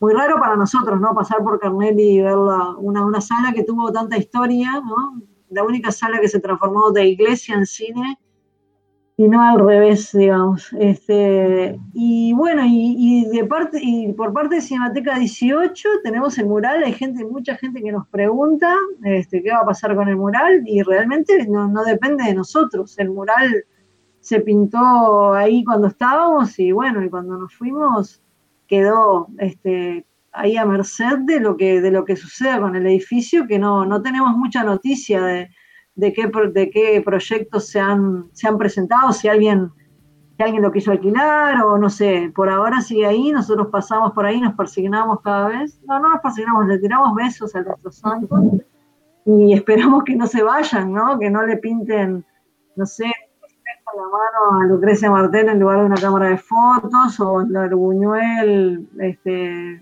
no sé, algo al lugar de la, de la puerta que tiene pintada, pero no, no depende de nosotros y esperemos que no llegue ese momento en que tengamos que, luchar por, por la permanencia del mural, que a nosotros, bueno, ah, lo queremos mucho ese mural. Decir que está tan alto que es, es difícil que eso pase, por suerte. esperemos, pero bueno, puede pasar cualquier cosa. Bien, la plata, sí. No, no, no, digo que no, realmente de 18 no es el que menos noticia he tenido de, de su vida ulterior luego que nosotros nos fuimos, algo que, bueno, que ahí se rodó al morir la matiné, que, este, Maxi Contenti eh, siempre estábamos en problemas porque, claro, él quería rodar al morir la matiné ahí y nosotros teníamos funciones y bueno, cuando Cineteca se fue pudo hacer la película, este, que una parte se, se rodó allí, pero después de eso no supe más nada. Bien, la plataforma ya está activa mediante máscinematica.org.uy. ¿Cómo, ¿Cómo va a funcionar este servicio en cuanto al acceso? ¿Va a tener eh, cuponeras, beneficios para quienes ya son socios? Sí, eh, hay distintos planes. Los, que ya son socios tienen un número este, de películas que elegimos nosotros este, que pueden ver gratis. Eh, y, aparte, bueno, está todo el hay un sector que es de, de, clips de archivo, que eso también este, eh, digo, son clips muy pequeños de, noticieros, ¿no? cosas que han pasado en Uruguay y que las hemos olvidado o que no, no las tenemos tan presentes porque no las hemos podido ver. Este, y después, eh, los que no son socios de Cinemateca tienen distintas modalidades que sí, que, a diferencia de otras plataformas más poderosas que nosotros, que pueden dar un servicio ilimitado y que uno se va a cocinar y deja funcionando la película y no, no importa, este, en nuestro caso no, podemos hacer eso porque todo eso tiene un costo, entonces bueno, tiene una limitación y los planes son, digo, uno puede asociarse, uno piensa que va, puede ver 12 películas o 18 películas y bueno, y ahí varían los precios.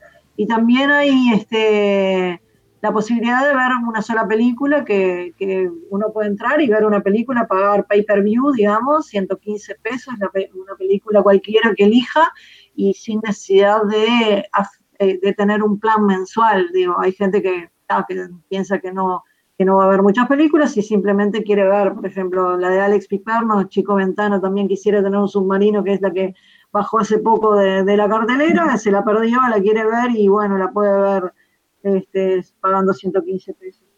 Sí, como si concurriera al cine de forma particular. Ahí está, y si sos socio de Cinemateca, en realidad es esas películas, en lugar de pagar 115 pesos, salen 50. Igual que en la sala, en la sala los socios de Cinemateca pagan 50 pesos la entrada, eh, en, la plataforma también. Claro, está, muy bueno. Un oyente nos hace llegar una consulta respecto a esto, por ejemplo, capaz que todavía no lo, no lo pensaron o no lo, no lo terminaron de diagramar Dice que antes los socios de la diaria, por ejemplo, tenían dos por uno, eh, también tenían, Bro tenía un beneficio similar. ¿Existe alguna opción que emule dicho beneficio a nivel streaming? ¿O descuentos para quienes sean streaming, socios nuevos por streaming? Eh, sí, los acuerdos que nosotros teníamos básicamente eran dos por uno porque, porque la gente digamos, eh, eh, iba al cine y iba con alguien y le invitaba a la entrada, pagaba una sola entrada en, el, streaming. Eso es, medio raro porque en realidad no se puede, digamos, eh, o, invitas a la persona a tu casa y ahí ven dos por uno gratis, o, no se pueden conectar los dos con el mismo usuario. Pero, pero más allá de, esto específico del 2x1, creo que, sí, que es posible que nosotros empecemos a, ver este, promociones, acuerdos y cosas que, que todavía es muy incipiente. Nosotros la plataforma subió recién el martes de noche, o sea que hoy es viernes, tiene dos días de existencia, así que supongo que nos falta mucha cosa para recorrer en, cuanto a acuerdos y promociones y en cuanto a las posibilidades también que te da la plataforma de, hacer otras cosas aparte de pasar video on demand, ¿no? Porque también es una plataforma de streaming que tiene capacidades de pasar cosas en vivo, entonces cuando sea el festival nosotros podemos pensar en, bueno, en transmitir quizá las presentaciones. Eh, creemos que tomamos la plataforma como, realmente como dice el nombre, como la plataforma es como una especie de lugar donde uno se lanza, bueno, este, que todavía no, no, no hemos visualizado todas las cosas que se pueden llegar a hacer allí y, y, este, y bueno, recién estamos empezando, queríamos este, como hace, estamos desde agosto trabajando en ella, ya queríamos pues, este, lanzarlo, porque estamos cerrados y dijimos, bueno, todos queremos salir, esto que decía al, principio, ¿no? de volver a recuperar la voz y poder hablar desde algún lugar, bueno, este, era importante, lo hacemos desde TV Ciudad, era importante hacerlo también desde la plataforma y bueno, volver a estar en contacto con los socios. Y sí, y, todavía faltan muchas cosas por que podamos hacer con, esto y bueno, llegarán. Sin duda, es un gran avance para, la situación del hoy, por lo menos poder disfrutar el cine de Cinemateca desde casa. Ya que comienza hoy un nuevo fin de semana y se exhorta a que la población se quede en sus hogares y sus burbujas, ¿qué películas nos recomendás para disfrutar este fin de semana si la gente se hace, se, se inscribe en esta nueva plataforma? Bueno, este, tienen 200 películas para ver ahí, este, son, ya les digo, el catálogo se puede ver, o sea, lo pueden ir y decir, ah, esta me gusta, esta no me gusta. Yo soy muy fanática de una película que, está, que ustedes capaz que me matan y me dicen, no, pero hoy es viernes de noche, no vamos a ver un documental, porque bueno, cada uno es como es. Pero hay una película que, bueno, que si no la ven viernes de noche o no la ven sábado de noche porque tienen que ver algo más, este, más alegre, no sé qué, que, yo sí que quiero recomendarla, que se llama este, El otro lado de todo, que es, un documental de, de, Yugoslavia, de la ex Yugoslavia, digamos, este, em, y que es sobre una profesora, este, su papel en la, cuando cayó el régimen de, eh, comunista allí, y porque yo creo que, que, la debería ver todo estudiante, todo profesor, todo político, es, es como una lección de, desde de, de, dónde pararse desde la ética por la militancia, eh, digamos, en cuanto a la militancia. Es una profesora que es increíble. Este, y en realidad el, documental no es sobre ella, sino es sobre su casa. Ella tenía una casa grande porque era de una familia, este, digamos, con, con dinero. Y bueno, cuando vino el régimen comunista le partió la casa a la mitad y hay una puerta condenada, digamos, este, que al otro lado vivía otra familia que le sacaron una parte de su casa y es el momento en que ella puede volver a abrir esa puerta después de años y años. Por eso se llama el otro lado de todo, este, ¿no? El recuperar es como que a, nosotros nos dijeran, bueno, el living para, el, para allá ya no es la casa de otra persona.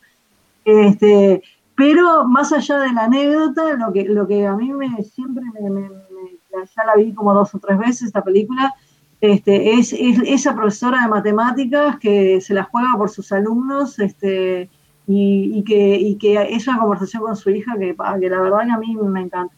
Así que bueno, capaz que no soy la persona más divertida para, recomendar películas, este, pero para mí es una película que aparte pasa desapercibida por, por la temática y mucha gente no la ve, pero que tal, uno queda con el, con, no sé, con el pecho así como inflado de, bueno, no sé, hay, hay como un futuro de la humanidad en esas personas que tienen como esa, esa vara ética de, qué es lo que se hace, qué es lo que no se hace, no sé, creo que hoy vemos las redes como esas peleas horrendas, este, esa, esa cosa de la politización este, tonta, como hinchada de fútbol, y creo que ver eso, esto otro es, este, es, es realmente un camino que, que te deja más confías un poco más en la humanidad, digamos.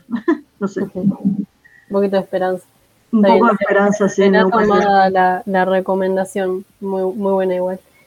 La Pasaba por la isla desierta la directora de Cinemateca, María José Santa Cruz, que agradecemos mucho por tu tiempo. No, gracias a ustedes y bueno, ojalá que les interese esta propuesta y bueno, seguiremos charlando en, en, otras oportunidades porque bueno, habrá festival y habrá reapertura y bueno, ya seguiremos eh, este, hablando. Muchas gracias. Muchas gracias, Saco el odio, saco de odio, saco el odio, agua al fuego. No todo será como lo esperas. Saco voces, saco voces, saco de vos mil canciones. No todo vendrá, ni sabré esperar. Dame el justo que el sonido calme lo que vos no. Dame más desapego y que ni me nombre la frustración.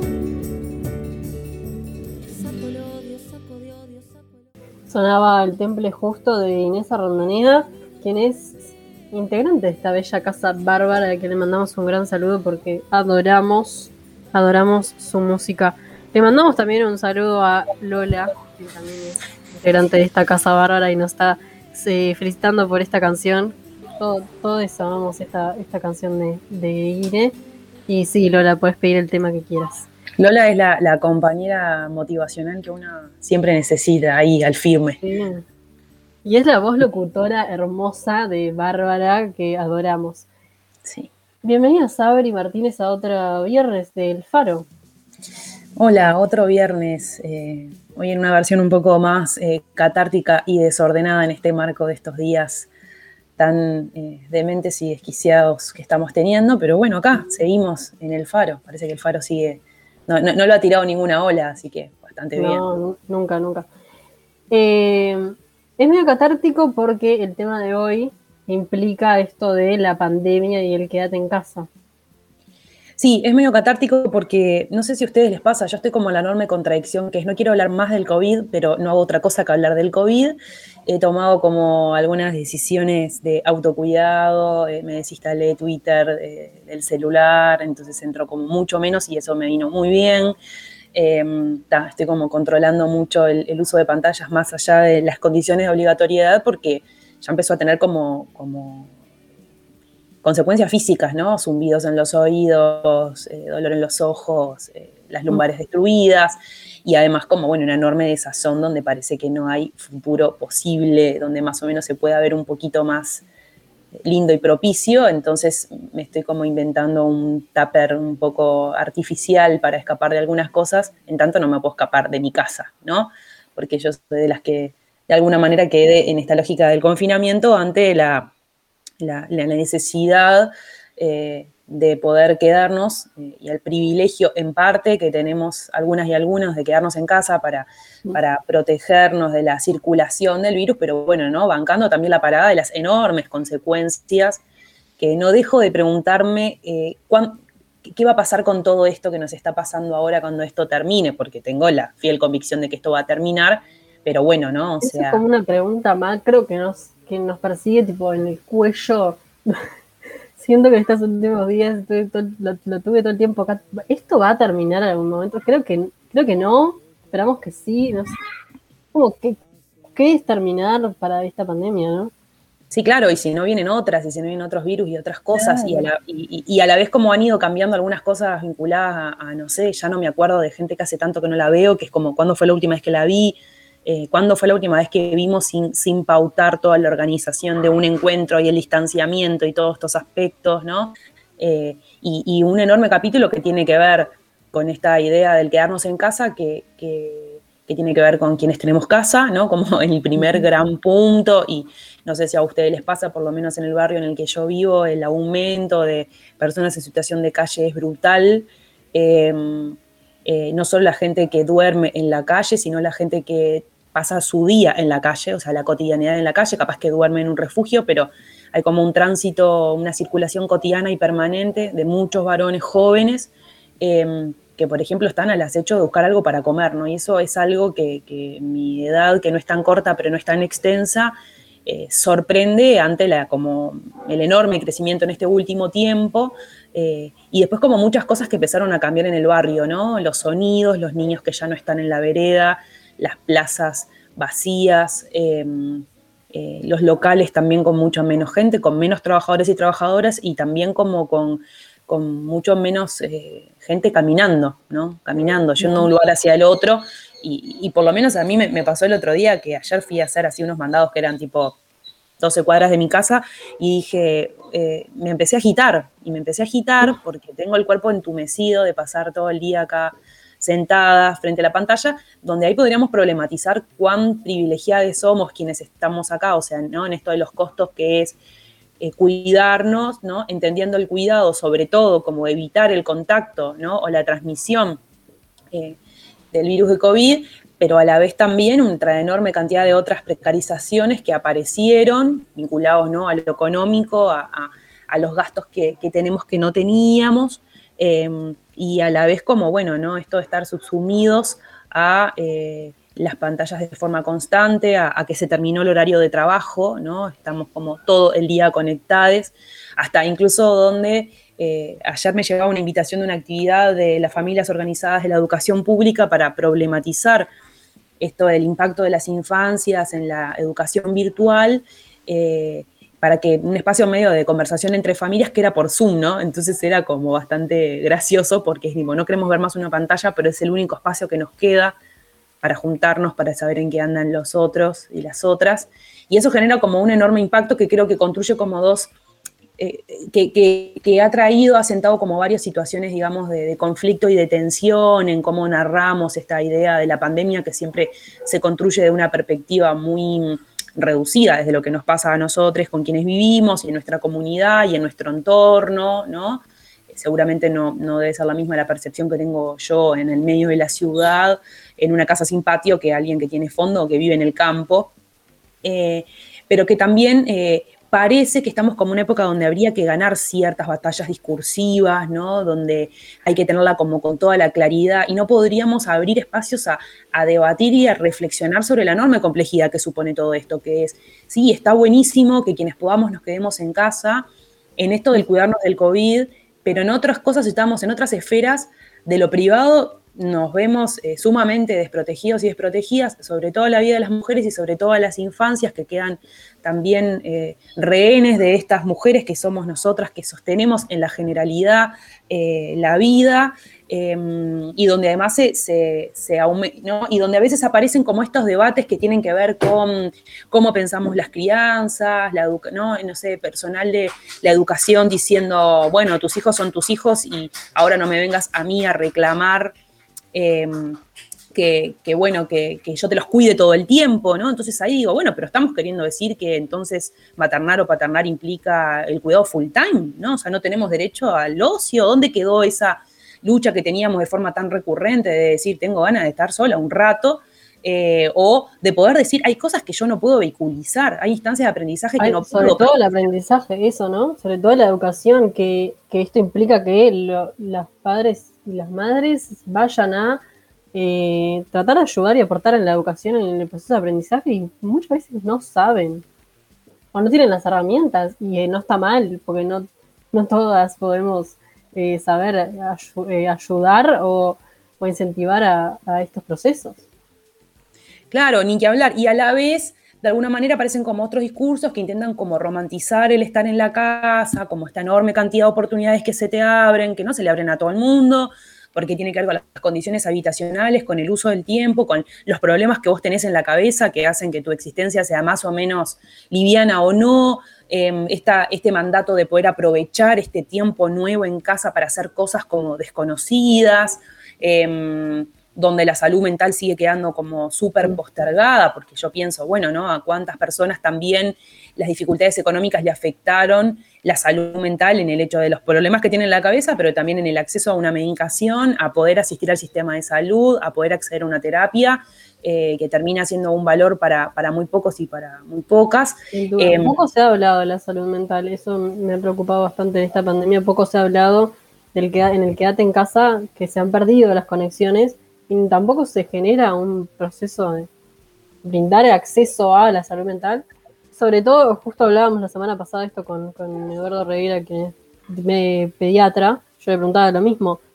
Las infancias y el no, no se ha puesto foco en la salud mental de las infancias y las adolescencias en estos procesos, que fueron muy afectadas. Yo creo que ahí también aparece un gran problema, que es eh, sí hay muchos y muchas profesionales de la que trabajan en órbita de la salud mental o, por ejemplo, la pediatría, pero que no tienen tanto espacio en lo público, porque hay pediatras diciendo un montón de cosas, eh, generando mucha evidencia sobre el impacto en las infancias. Hay, le- me he cansado de leer a psicólogas eh, problematizando las enormes dificultades que está teniendo la gente en el acceso a la salud mental, pero no queda como en la agenda de lo prioritario, de lo importante, ¿no? Eh, no tenemos como con plena claridad cuál es la tasa de suicidios en Uruguay en este año.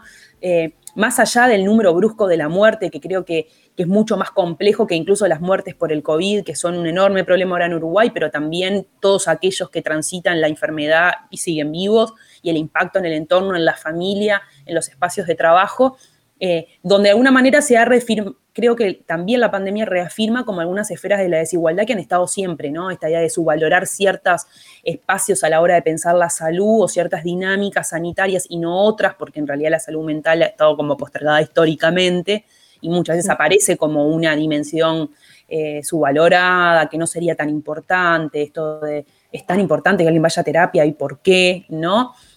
Eh, y, que eso eh, también de alguna manera se, eh, el espacio de lo íntimo, de lo doméstico, de, lo cerrado, eh, por lo menos me parece que nos ha generado muchos y a muchos como este diálogo interno constante y permanente que es como, como un hámster en la ruedita, ¿no? que, nos, que nos cuesta conciliar el sueño porque tampoco tenemos otros con quien dialogar sobre esto, si vivimos solas o son pocos, donde todos estamos en esta enorme rosca del COVID del cual no podemos salir. Eh, y donde incluso se nos vuelve como difícil pensar en lo bueno, ¿no? En lo bueno que nos podría estar pasando. Eh, no sé, el otro día les preguntaba a unas, a unas participantes de, de, uno de mis talleres de afidamiento, cuéntenme algo bueno que les pasó en la semana y todas quedamos como en un enorme silencio porque nos, también nos cuesta darle sentido a otras cosas. Eh, y donde nos escapamos de problematizar eh, esta idea de la casa mucho más allá de lo, habitacional y material, sino de todo, todo, lo que sucede, el orden simbólico ahí, ¿no? La maximización de la reproducción de la desigualdad, las situaciones de violencia, eh, cómo eh, está, ya hay enorme evidencia en torno al impacto que está teniendo esto. Salió hace muy poquitos días, ¿no? En el Observador una nota que para mí eh, fue como un, una, foto que no quería ver, pero que sí la pensaba, ¿no? Que habla que aumentó el embarazo infantil en 2019, después de cinco años de que el embarazo venía bajando, y que eh, se estima eh, que la, la, tendencia se tiene que haber acentuado en 2020 como consecuencia de la pandemia. Esto también eh, explicitado en el aumento de las denuncias de abuso y, de, y de niños y niñas mucho más expuestos al tiempo con agresores en la órbita del hogar, pero no solamente eso, porque también pienso el lugar de la escuela en tanto espacio de socialización y también de poder compartir, dónde comparto lo malo que me pasa en casa si solo estoy en casa, ¿no?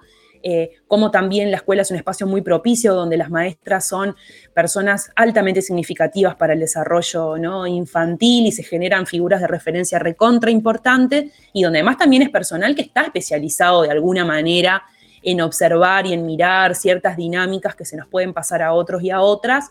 Eh, también la ausencia y el desmantelamiento de ciertas políticas públicas abocadas a la infancia y a la atención en familias, donde eh, al acompañamiento a una denuncia, a una orientación, al acceso a una consulta presencial en, el sistema de salud es como muy difícil. Eh, eh, pienso que también ahora cuando hablamos de la migración de los, espacios de, digamos, educativos a la virtualidad, eh, no hay educación sexual en la virtualidad, ¿no? O sea, si se está volviendo como súper complejo hacerlo la presencialidad de la escuela o del liceo, ¿qué pasa ahora en un Zoom? Y no, no vamos a hablar de esto, tenemos que explicar matemáticas, tenemos que explicar lengua, tienen que saber las tablas. ¿No? ¿Cuánto se nos escapa en esto del visionado de la cara de los niños y de las niñas y de generar espacios de conversación eh, donde esto también de alguna manera queda como reducido ¿no? a la experiencia individual, donde también se va naturalizando esto, ¿no? que, que ya se han conocido como muchos relatos donde niños y niñas plantean situaciones de violencia en la escuela y cuando alguien les dice, pero eso está mal, logran identificar que es algo que no es justo. ¿no? Y cuando esos espacios de intercambio se pierden, eh, ¿qué hacemos con eso? ¿Qué hacemos con las familias que no aparecen en, en en los espacios de la virtualidad, no solo por problemas de acceso, sino porque no quieren que sus hijos estén mostrando el hogar y estén mostrando la dinámica del hogar, que es una dinámica de hogar violento, de gritos, ¿no? Em, ¿Y qué pasa mientras tanto? Eh, y, creo que eso em, también genera un impacto en el acceso ¿no? a los derechos en clave de salud sexual y reproductiva. Eh, este discurso tan sencillo que a veces se hace sobre las adolescencias vinculadas a la anticoncepción, que es, ay, bueno, pero vas a la, a la policlínica y te dan condones, ¿no? Como si fuera así de sencillo. Pensar las dinámicas de cuidado si antes era difícil, porque capaz que tenías que ir, ¿qué adolescente va a ir a las 7 de la mañana a sacar hora para pedir una tira de condones al médico? Porque yo no lo hice como adolescente, eh, no se lo hubiera pedido a mi familia, eh, y pienso en las adolescencias pobres donde el, acceso es aún mucho más complejo, y ahora, ¿no? cuando esto ni siquiera está garantizado. entonces, esto también... Eh, de alguna manera nos hace como repensarlo todo y, volver a hacernos esta, esta interrogante que, tiene que ver con eh, aquellas ideas iniciales que teníamos en torno a que iríamos a volver mejores, ¿no? Eh, nos haría mejores la pandemia. Y creo que en realidad no, ha hecho más que explicitar y poner en lo público la enorme desigualdad en el acceso a, los bienes más primarios, ¿no? Hablamos al derecho a la vacunación, al acceso a la vacuna, ¿no? Cuando nos miramos esto a nivel mundial y a y a, seguir como restringiendo la mirada sobre estos, estas dinámicas, no en clave estructural, sino cada vez más individual, ¿no? que es lo que a mí me pasa, ¿no?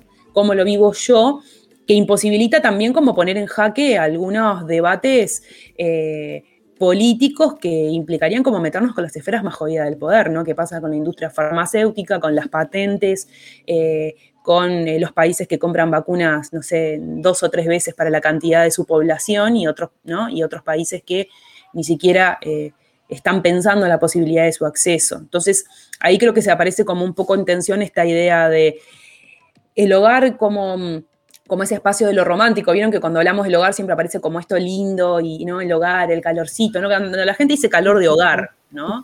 Y es, es como muy relativo, puede ser un espacio de, mucha frialdad también el hogar. Em, puede ser mucha violencia. exacto, ni que hablar. O ausencia eh, también.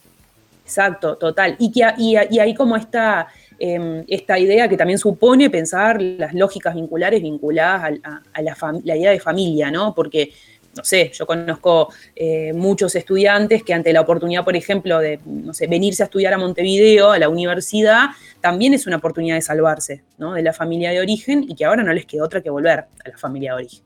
Eh, o de eh, personas que han decidido generar una organización vincular basada en afectos que no están mediados por, el vínculo sanguíneo, o sea, amigos y amigas que alquilan una casa grande, y viven juntos y no sé qué, y se quedaron sin laburo y tuvieron que ir a golpear la puerta de mamá y papá para que las vuelvan a alojar y se han perdido como todas esas nuevas conquistas que parece que, que, no hay como mucha perspectiva de volver. Y en relación a eso, más en lo que tiene que ver con, con, esta idea del confinamiento, ¿no? En la vida cotidiana de las mujeres, hay un texto como muy interesante porque me parece que aborda como, como varias, eh, varias aristas de una forma muy sintética y bien organizada, que es un texto que se llama La romantización del quédate en casa, ¿no? Cómo impacta el confinamiento en la vida cotidiana de las mujeres. Es un, artículo que imagínense que lo, lo, creó el Grupo de Investigación de Sociología de Género de la Facultad de Ciencias Sociales en abril de 2020. Eh, ese equipo está conformado por Karina Batiani, Natalia Genta, Valentina Perota y Soles Cabino, que son de, las especialistas en género eh, con una gran trayectoria académica de nuestra Universidad de la República, que hacen como sede en ciencias sociales. Y bueno, y plantean como algunas cosas para pensar que creo que siguen estando como, como muy vigentes, ¿no? Eh, ellas plantean que, bueno, ¿no? que la, rápida propagación del COVID y las medidas institucionales de promoción del aislamiento social que se están aplicando en la mayoría de los países pone en evidencia uno de los eslabones más débiles de nuestra sociedad, que tiene que ver con la desigualdad de género, tanto en el mundo laboral como en las tareas de cuidado. Hace un tiempo leía una nota que decía que había un porcentaje muy alto de muchas mujeres que habían tenido que dejar de trabajar porque no podían, ¿no? Eh, coordinar, digamos, eh, las tareas de cuidado con el trabajo. Y cómo ahí pienso cómo se nos cuela esto, que se nos colaba antes, ¿no? Antes del COVID, que es cuando el nene está enfermo y es una pareja heterosexual que cuida, son, quién es la persona que falta automáticamente y que dice yo no voy al trabajo o yo llego a la consulta médica y quién lo piensa después, ¿no? Em, eh, bueno, que en la mayoría de los países de la región las, medidas propuestas suponen este aislamiento en el entorno doméstico, ¿no? La búsqueda de soluciones individuales, o sea, quédate en casa y rebúscate como puedas, ¿no? Eh, y donde además eh, todo esto que hemos venido debatiendo en esta idea de no entender a los hijos, digamos, como propiedad privada de, los progenitores, parece que ahora eh, volvemos hacia ese mismo discurso que tus pibes son tu responsabilidad, donde incluso muchos de los discursos que a mí me parecen súper nefastos también para aquellas mujeres feministas que criamos, donde se deposita esto que si, bueno, mija, bancátela, ¿no? Eh, y me parece que son como lugares súper jodidos, eh, porque además vos estás transitando con tremenda angustia la crianza, la soledad, la responsabilidad y la culpa materna, y todavía te, te obligan a que en este momento vos te plantees si tomaste la mejor decisión, ¿no? Sí, si tomaste esta decisión, bueno, ahora vas a hacer cargo y donde, y donde parece que reclamar que hayan ciertas medidas de protección social para las familias más allá de las infancias es como una perspectiva del adulto egoísta que se quiere sacar al pibe de arriba, ¿no? Y no em, ponemos en escena de que los niños y las niñas necesitan cuidadores sanos y sanas para poder sostener el espacio de cuidado y que no alcanza con tener la posibilidad de quedarte en casa y que si estás en, en tu casa recontra en una alienada con mucho enojo, con mucha angustia, eso va a repercutir también en las infancias, ¿no? Em, bueno, el cierre de los, eh, establecimientos educativos, ¿no? Eh, pone manifiesto, ¿no? Las jornadas laborales, tal como las conocemos, no son compatibles con el cuidado de niños, niñas y adolescentes, y ahí estaría bueno meternos con el mercado del trabajo y decir, no me exijas a mí como trabajador y como trabajadora que siga sosteniendo los niveles de productividad, sino metámonos también con la organización del trabajo eh, y cómo no podemos seguir sosteniendo una vida eh, cuando estamos eh, obligados y obligadas a sostener jornadas por lo menos de ocho horas, que capaz que ahora te ahorras el rato del ómnibus, pero que también el rato del ómnibus era la posibilidad de salir, de mirar por la ventana, de escucharte una música, de mirarte una serie, y ahora tampoco lo tenés. Em, eh, entonces la carga de estos distintos tipos de cuidado han crecido de manera exponencial, porque además cuando la, persona que no se puede quedar en la casa tiene que reorganizar los cuidados, pagar, en muchos casos, pagarle a una mujer también para que realice las tareas de cuidado, o delegar esto, por ejemplo, a personas mayores, a adultas, donde también yo me imagino un abuelo ahora intentando acompañar al niño que cumpla con la clase, que entre a Zoom, que esté en CREA, ¿no? Y donde esta idea del acompañamiento como abuelo más en clave recreativo también se ve transformado, ¿no? Y también tenemos abuelos cansados. Em, o abuelos que trabajan. o abuelos que trabajan, ¿no? A mí, por ejemplo, en, mi caso personal me pasa eso, ¿no? Mi hija tiene abuelos que trabajan. Em, y bueno, ellas plantean esta idea de la romantización del quédate en casa, que invisibiliza ciertas problemáticas del cuidado y del empleo en condiciones de vulnerabilidad. Eh, en muchos de los cuales predominan las mujeres, ¿no? Están como presente este mensaje del disfrute y el placer de estar en casa, de compartir el tiempo en familia, pero sí dar cuenta de la carga que esto significa, ¿no? Para, para nosotras, y donde se intenta como reinstalar esta imagen de la madre feliz, trabajando y cuidando, ¿no? Esta, esta, esta madre parece un poco esta idea eh, de, ese malestar invisible que hablaba eh, Betty Friedan, ¿no? la mística de la feminidad, aquella, aquel, estereotipo de la mujer posguerra, ¿no? Que, que, vuelve al retorno de lo doméstico y parece que tiene que reconectar con todo eso que pasó y donde se invisibiliza todo lo que tiene que ver con este enorme malestar ¿no? que cargamos nosotras. Eh, la, carga de los cuidados que están invisibilizadas no están presentes en el discurso público, ¿no? Parece que cuando hablamos de los temas de la infancia, estamos hablando más en lo que tiene que ver con eh, el acceso a la educación, cuando además también cuando estamos cuidando, estamos propiciando experiencias de enseñanza de aprendizaje y que si uno está muy en la mala, eh, los va a vehiculizar desde estrategias autoritarias que promuevan la agresividad y la violencia, ¿no? Donde niños y niñas desde una temprana edad empiezan a interiorizar que, bueno, que la que va como ser adultos es esto, ¿no? Un poco como, como me suele decir mi hija, que es donde está lo lindo de ser grande, si lo único que hacen es trabajar para tener dinero, ¿no? Em, ¿no? A esto se suma obviamente la carga de la educación de los hijos, ¿no? Y que además pienso en el caso de, ¿no? Pensemos que quienes sostenemos las tareas vinculadas a la docencia y, a la educación somos mayoritariamente mujeres que cuidamos, que criamos y que además educamos a otros y a otras. Em, y bueno, ¿no? La, la tensión de trabajar eh, remuneradamente y de cuidar, ¿no? Eh, de forma no remunerada en el mismo espacio, ¿no? Que se potencia la cantidad de horas también, ¿no? Por supuesto. Ya se estimaba que las mujeres vinculadas al, tiempo de trabajo doméstico hacíamos un 50% más de trabajo que nuestras parejas cuando vivimos con una pareja. Ni que hablar si sos una, una mujer jefa de hogar. Imagínense esto cómo se, aumenta exponencialmente.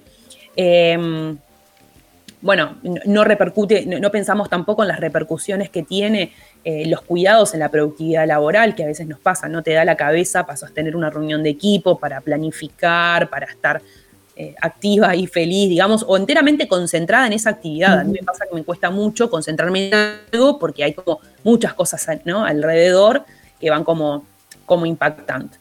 Eh, y ahí ellas plantean algunas preguntas que son interesantes. ¿Cómo están actuando los empleadores frente a esta eh, tensionante situación de las mujeres que trabajan en casa? ¿Cómo se nos reconoce o no esto? Que además hace que para muchas mujeres sea como realmente jodido tener que estar explicitando casi que en cada momento, ahora no puedo porque mi hijo tengo clase, ahora no puedo porque tengo que hacer el almuerzo, ahora no puedo, ¿no? Donde se deposita ahí como cierta culpa en lo individual, donde esto de no estar siendo suficiente. ¿No? Si es posible pensar compartir en... recursos, sobre todo, ¿no? Claro, ni que hablar. En, en este momento que también tienen clases virtuales, hay que repartir los recursos informáticos disponibles en los hogares. Y claro que eso impacta además en la economía, ¿no? Salir a comprar una computadora, tener un espacio físico, ¿no? Ya hay evidencia de niños y niñas que no quieren prender la cámara porque les da vergüenza mostrar la casa que tienen, ¿no? Eh, si ellas plantean si es posible pensar en políticas que mandaten a las empresas que emplean madres y padres con niños a reducir la carga de trabajo durante la pandemia sin reducir los salarios. ¿Cuáles son las señales que debería dar el Estado hacia el mercado laboral? Y ahí suerte en pila. eh, de qué manera están involucrándose los varones en el cuidado en los hogares donde conviven varones y mujeres. Y ahí tenemos toda la campaña de mujeres que ya en fiebre mañana se va a estar hablando como largo entendido y donde además también creo que tenemos que problematizar las ideas que se construyen sobre las masculinidades, porque hay que apelar a metáforas futbolísticas para aplicarle un tipo qué es lo que le corresponde hacer como un padre, me parece que es una subestimación a las ciertas capacidades sí, intelectuales sí, que tienen los varones y que no dudo que las tengan, ¿no? Eh, parece que tenemos que hacerle un trencito o una cartita, ponerse en la heladera para decirle, hola, cumplí los derechos que te competen, ¿no? Los derechos no, los deberes. Los deberes. Eh, y donde además volvemos como a este recurso que es nosotras eh, educando y dando señales, ¿no? Y diciéndote, hola, varón, es meter un golazo eh, acompañar en los deberes a tus hijos, ¿no? Eh, y me parece que además yo no tengo ganas de agregar esa tarea a mi vida, digamos, de reeducar a los varones. ¿Cómo están cuidando dentro de los hogares los varones? ¿Qué características tienen los varones que cuidan en forma equitativa? Porque también la realidad es que hay varones que ahora, estando en su casa porque no tienen que salir a trabajar, eh, generan un problema, son un estorbo. Eh, lo único que hacen es generar drama, eh, más carga para las personas con las que vive, más problemas para la infancia. Hay niños y niñas que naturalizan y la tienen muy clara que es qué suerte que papá trabaja todo el día porque cuando viene es un quilombo. Entonces, bueno, un quilombo es un concepto bastante racista, pero digamos, es un gran problema, ¿no? Eh, y esto eh, también lo pienso, ¿no? En esos niños que ahora dicen, pa, este señor que estaba acá y que de última lo veía el sábado y domingo, ahora está, ¿no? Eh, entonces no alcanza solamente con mandatar a que el varón se haga cargo, sino los varones de qué manera están disponibles a hacerse cargo de esto sin no seguir educando en clave patriarcal, reafirmando la masculinidad hegemónica, porque si le vamos a decir al varón, quédate en tu casa y acompaña a tu hijo a los deberes, y lo único que hace es gritarle, insultarle al niño, ¿no? Entonces capaz que nos tenemos que ir mucho más allá, eh, eh, que no es dejarlo no depositado en las mujeres, en tanto las mujeres somos buenas y sabemos hacer esto, pero hay que, poder problematizar otras dinámicas. Eh, y bueno, ¿no? Y para, mm, para, para finalizar, ellas plantean que los, los, primeros sectores afectados por la crisis del coronavirus son los sectores altamente feminizados, como ya lo, ya lo dijimos. Eh, cuando los varones no están presentes en el hogar, qué apoyo para el cuidado tienen las mujeres que viven solas con hijos y con hijas, ¿no? Eh, que es el 11% de hogares en Uruguay. Eh, que el, nivel de informalidad en lo que tiene, ¿no? la, informalidad laboral está altamente empobrecida y feminizada, ¿no? Em, que obviamente que esta crisis eh, afecta principalmente a las mujeres de menores ingresos, eh, que muchas veces son quienes tienen más personas a cargo, que no son solamente niños y niñas, ¿no? sino también son personas adultas. Em, sí, adultos mayores con lo que implica hoy en día, ¿no? Digo, ser, son personas de riesgo que deben tener el doble cuidado. Exacto. Y bueno, y ellas plantean que según la OIT, 126 millones de mujeres trabajan eh, de manera informal en América Latina y el Caribe, 126 millones. Em, y eso equivale al 50% de la población femenina de nuestro continente, ¿no? O sea, una de cada dos está en la informalidad en Latinoamérica. Y esto además le agrega inestabilidad laboral, bajos ingresos, falta de mecanismos de protección, eh, que son esenciales. Em, y, de alguna manera, eh, ¿qué pasa también con las personas mayores de 60 años o de 65, ¿no? vinculado a las redes de apoyo y de contención, que además si vos estás todo el día encerrado en tu casa trabajando y tenés que ir a llevarle un, surtido a tu abuela, no tenés tiempo para hacerlo tampoco. Em, ¿no? La presencia de hogares unipersonales en la población de personas mayores es más alta en relación al total de la población, ¿no? Y que particularmente están feminizados, o sea, también son mujeres solas, porque también es esta idea de que la abuelita sola se puede rescatar y al abuelito hay que buscarle a alguien que la acompañe, y esto también se nos juega. Eh, y digo abuelito de una forma irónica, ¿no? Porque todos los adultos mayores tengan que ser abuelos. Em, y bueno, ¿no? Eh, y, que ahí eh, me parece que aparece como el enorme papel de la sociedad civil y de las, de las organizaciones eh, también feministas que están instalando poner estos temas en el debate, mientras tanto las feministas seguimos cuidando y donde de alguna manera, para cerrar, pienso como en esta sociedad patriarcal, varios de los, las mujeres hemos sido como el chivo expiatorio donde se nos ha cargado con la culpa de no cuidar, de no cuidar bien, de exponernos, de ir a la marcha, cuando en realidad eh, para las mujeres y para las mujeres feministas el cuidado es un valor feminista, ¿no?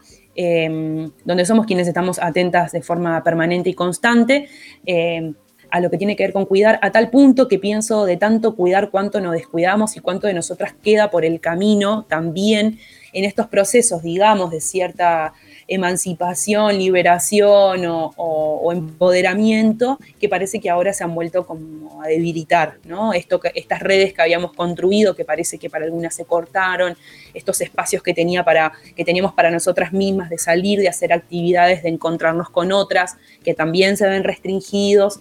Em, y bueno, ¿no? Y, me parece que, que, vamos a tener evidencia en un tiempo, por lo menos no muy pronto, eh, y cómo nos forja esto, ¿no? Nuestra identidad eh, como mujeres y nuestra identidad, digamos, eh, feminizada, desigual y, acechada también, ¿no? Por todo este contexto pandémico. Y por ahí estaríamos. Sin duda. Cerramos con un mensaje de una oyenta que nos llega y dice, a mí me pasa mucho tener que hacerme cargo de las tareas de cuidado mayores, lo cual trae toda una culpa de no lograr devolver los cuidados que alguna vez me dieron me sentí muy identificada con él, ahora no.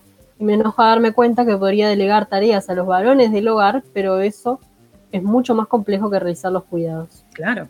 Y en esto de la economía del tiempo, mm. ¿no? En esto de la economía del tiempo también, tenés dos horas y decís, ¿qué hago? ¿Le doy un taller sobre cómo cambiar un pañal o voy a cambiar un pañal? A un bebé o a un adulto mayor. ¿no? Eh, y, no, y, no, nos metimos a hablar más en rigor económico de lo que tiene que ver con también el concepto de la carga mental, que es eh, te explico todo lo que falta en la heladera, qué es lo que hay que comprar, qué es lo mejor, qué es lo que tiene que comer el nene, porque vinimos comiendo papas fritas hace cinco días, o voy directamente yo y pongo a hervir las papas y los boñatos entre Zoom y Zoom, ¿no?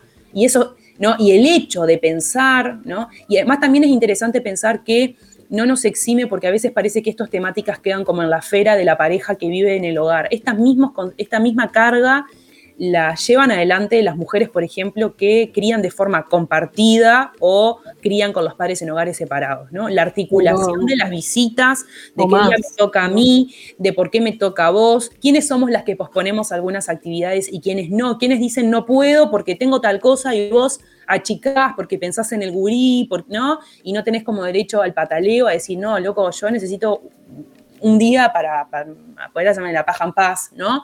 Eh, donde además ahí se conecta esta- con esta idea de la culpa materna, donde el te llevo, te traigo, te organizo, te armo la mochila, también, ¿no? Es un enorme peso eh, y que además lo que nos hace es privarnos, sí, de otros caminos posibles que son otras formas de crianza efectivamente placenteras, porque las hay, porque hay experiencias, porque existen y porque tenemos el derecho a eso también cuando pensamos nuestra, digamos, relación con el goce, ¿no? Que cuando digamos cuidar, cuando digamos maternidad y cuando digamos infancia, no lo asociemos con un bajón, con una pérdida, no con el desasosiego de, de esto es ser adulto y ser adulta, ¿no? Me parece que es como un lugar súper jodido también.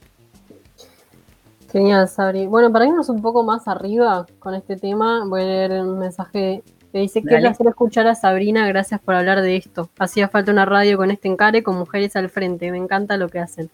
Un saludo a Mirta, que si es Mirta de la Guada, que siempre nos escucha, amamos y mandamos muchos besitos. Ay, amo, qué lindo. Sí, por, por eh, yo agradezco a todas quienes me comentan, siempre que además hay, eh, una amiga hoy me decía, no te escucho en el vivo, pero eh, eh, los sábados me pongo a tiro con Bárbara eh, y lo tengo como mi día para ponerme a tiro con Bárbara y eso está buenísimo.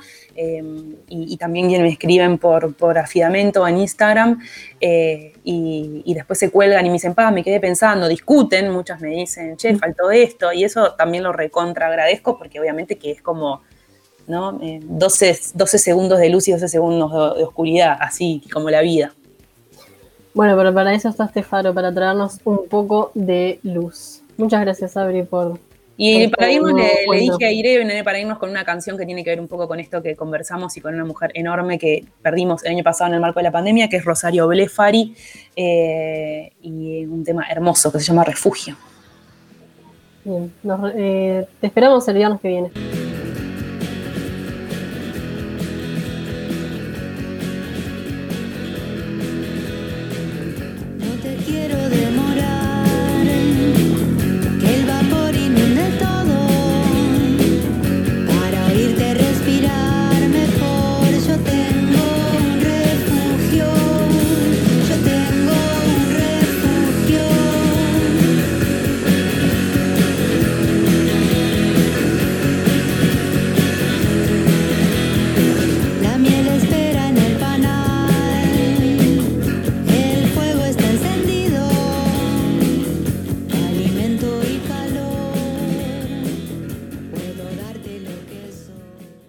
Bien, hasta acá el, la isla desierta de este viernes.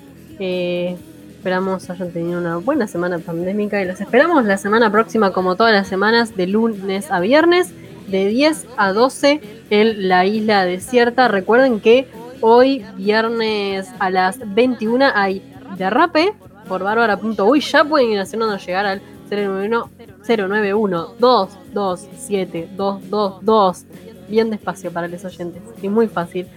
Las canciones que quieran escuchar para levantar un poco y mover un poco este esqueleto eh, y salir un poco de la computadora. Eh, y mañana, gran programa hoy, ¿eh? Y qué gran semana. Quería. mm, Perdón que te interrumpí, pero me, me acabo de meter al aire. la Acabo de, de, fin de de semana. lanzarme al aire en el cierre del programa.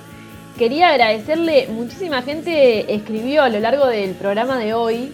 No nos da para leer todos los mensajes, estamos pasadas de hora, pero agradecerles que están somos ahí. pocas manos. Sí, y que están ahí y que aparte queremos también priorizar un poco. Había mucho tema importante para, para charlar y, y- y los vamos a ir compartiendo con el tiempo. De todas maneras, no dejen de, de hacernos llegar que, que están ahí. Háganse socios, entren a bárbara.uy.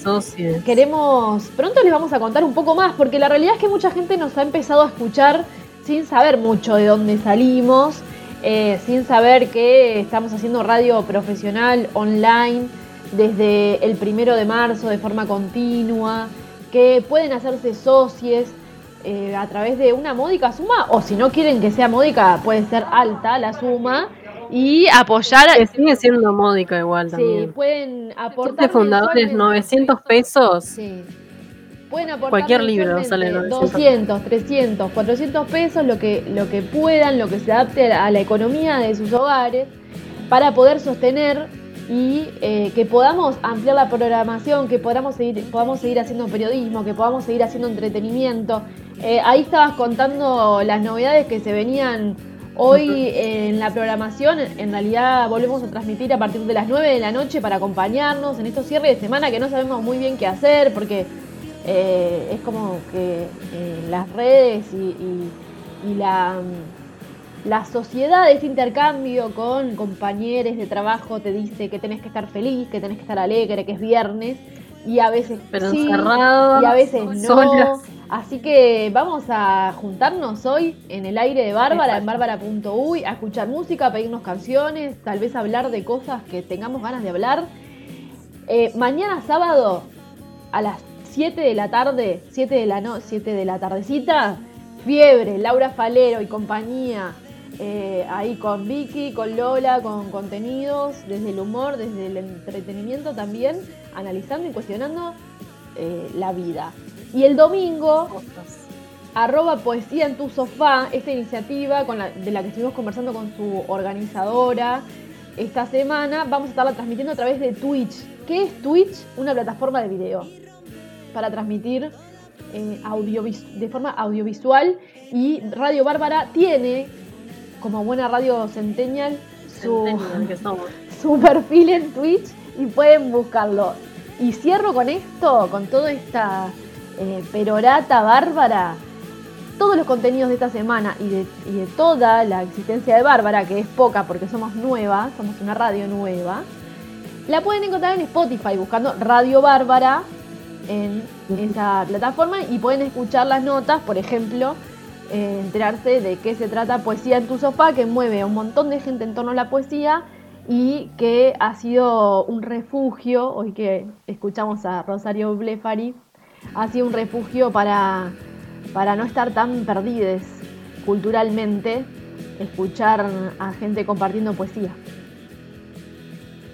Exacto, así que hay bastante programación este fin de semana de Bárbara para acompañarnos un poco en estas, en este distanciamiento social, pero no distanciamiento radial, porque Bárbara llegó para quedarse y tenemos muchas cosas para compartir. Así que vayan mandan- mandándonos canciones o mensajes que quieran escuchar esta noche por el derrape. Eh, esto ha sido todo por hoy en la isla desierta, que nos les regalamos como 20 minutos más porque tenemos ganas y nadie nos corre. Así que ha sido un placer. Saludo a quienes hacen posible que esta, este programa salga al aire todos los días. Camilo Salvetti, Camila Señago, Abril Mederos y Enzo Ainolfi, quien se fue porque tenía un- unas reuniones, no importa. Y mm, Irene Rumnitz en controles. Agustina Huertas quien les habla. Nos encontramos el lunes a las 10 de la mañana. Chau, chau.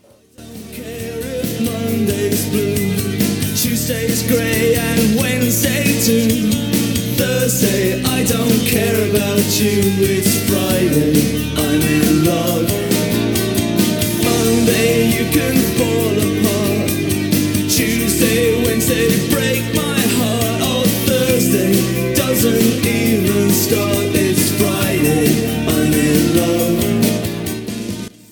A pedido de nuestra querida Lola, nos vamos escuchando Friday I'm in Love de The Cure.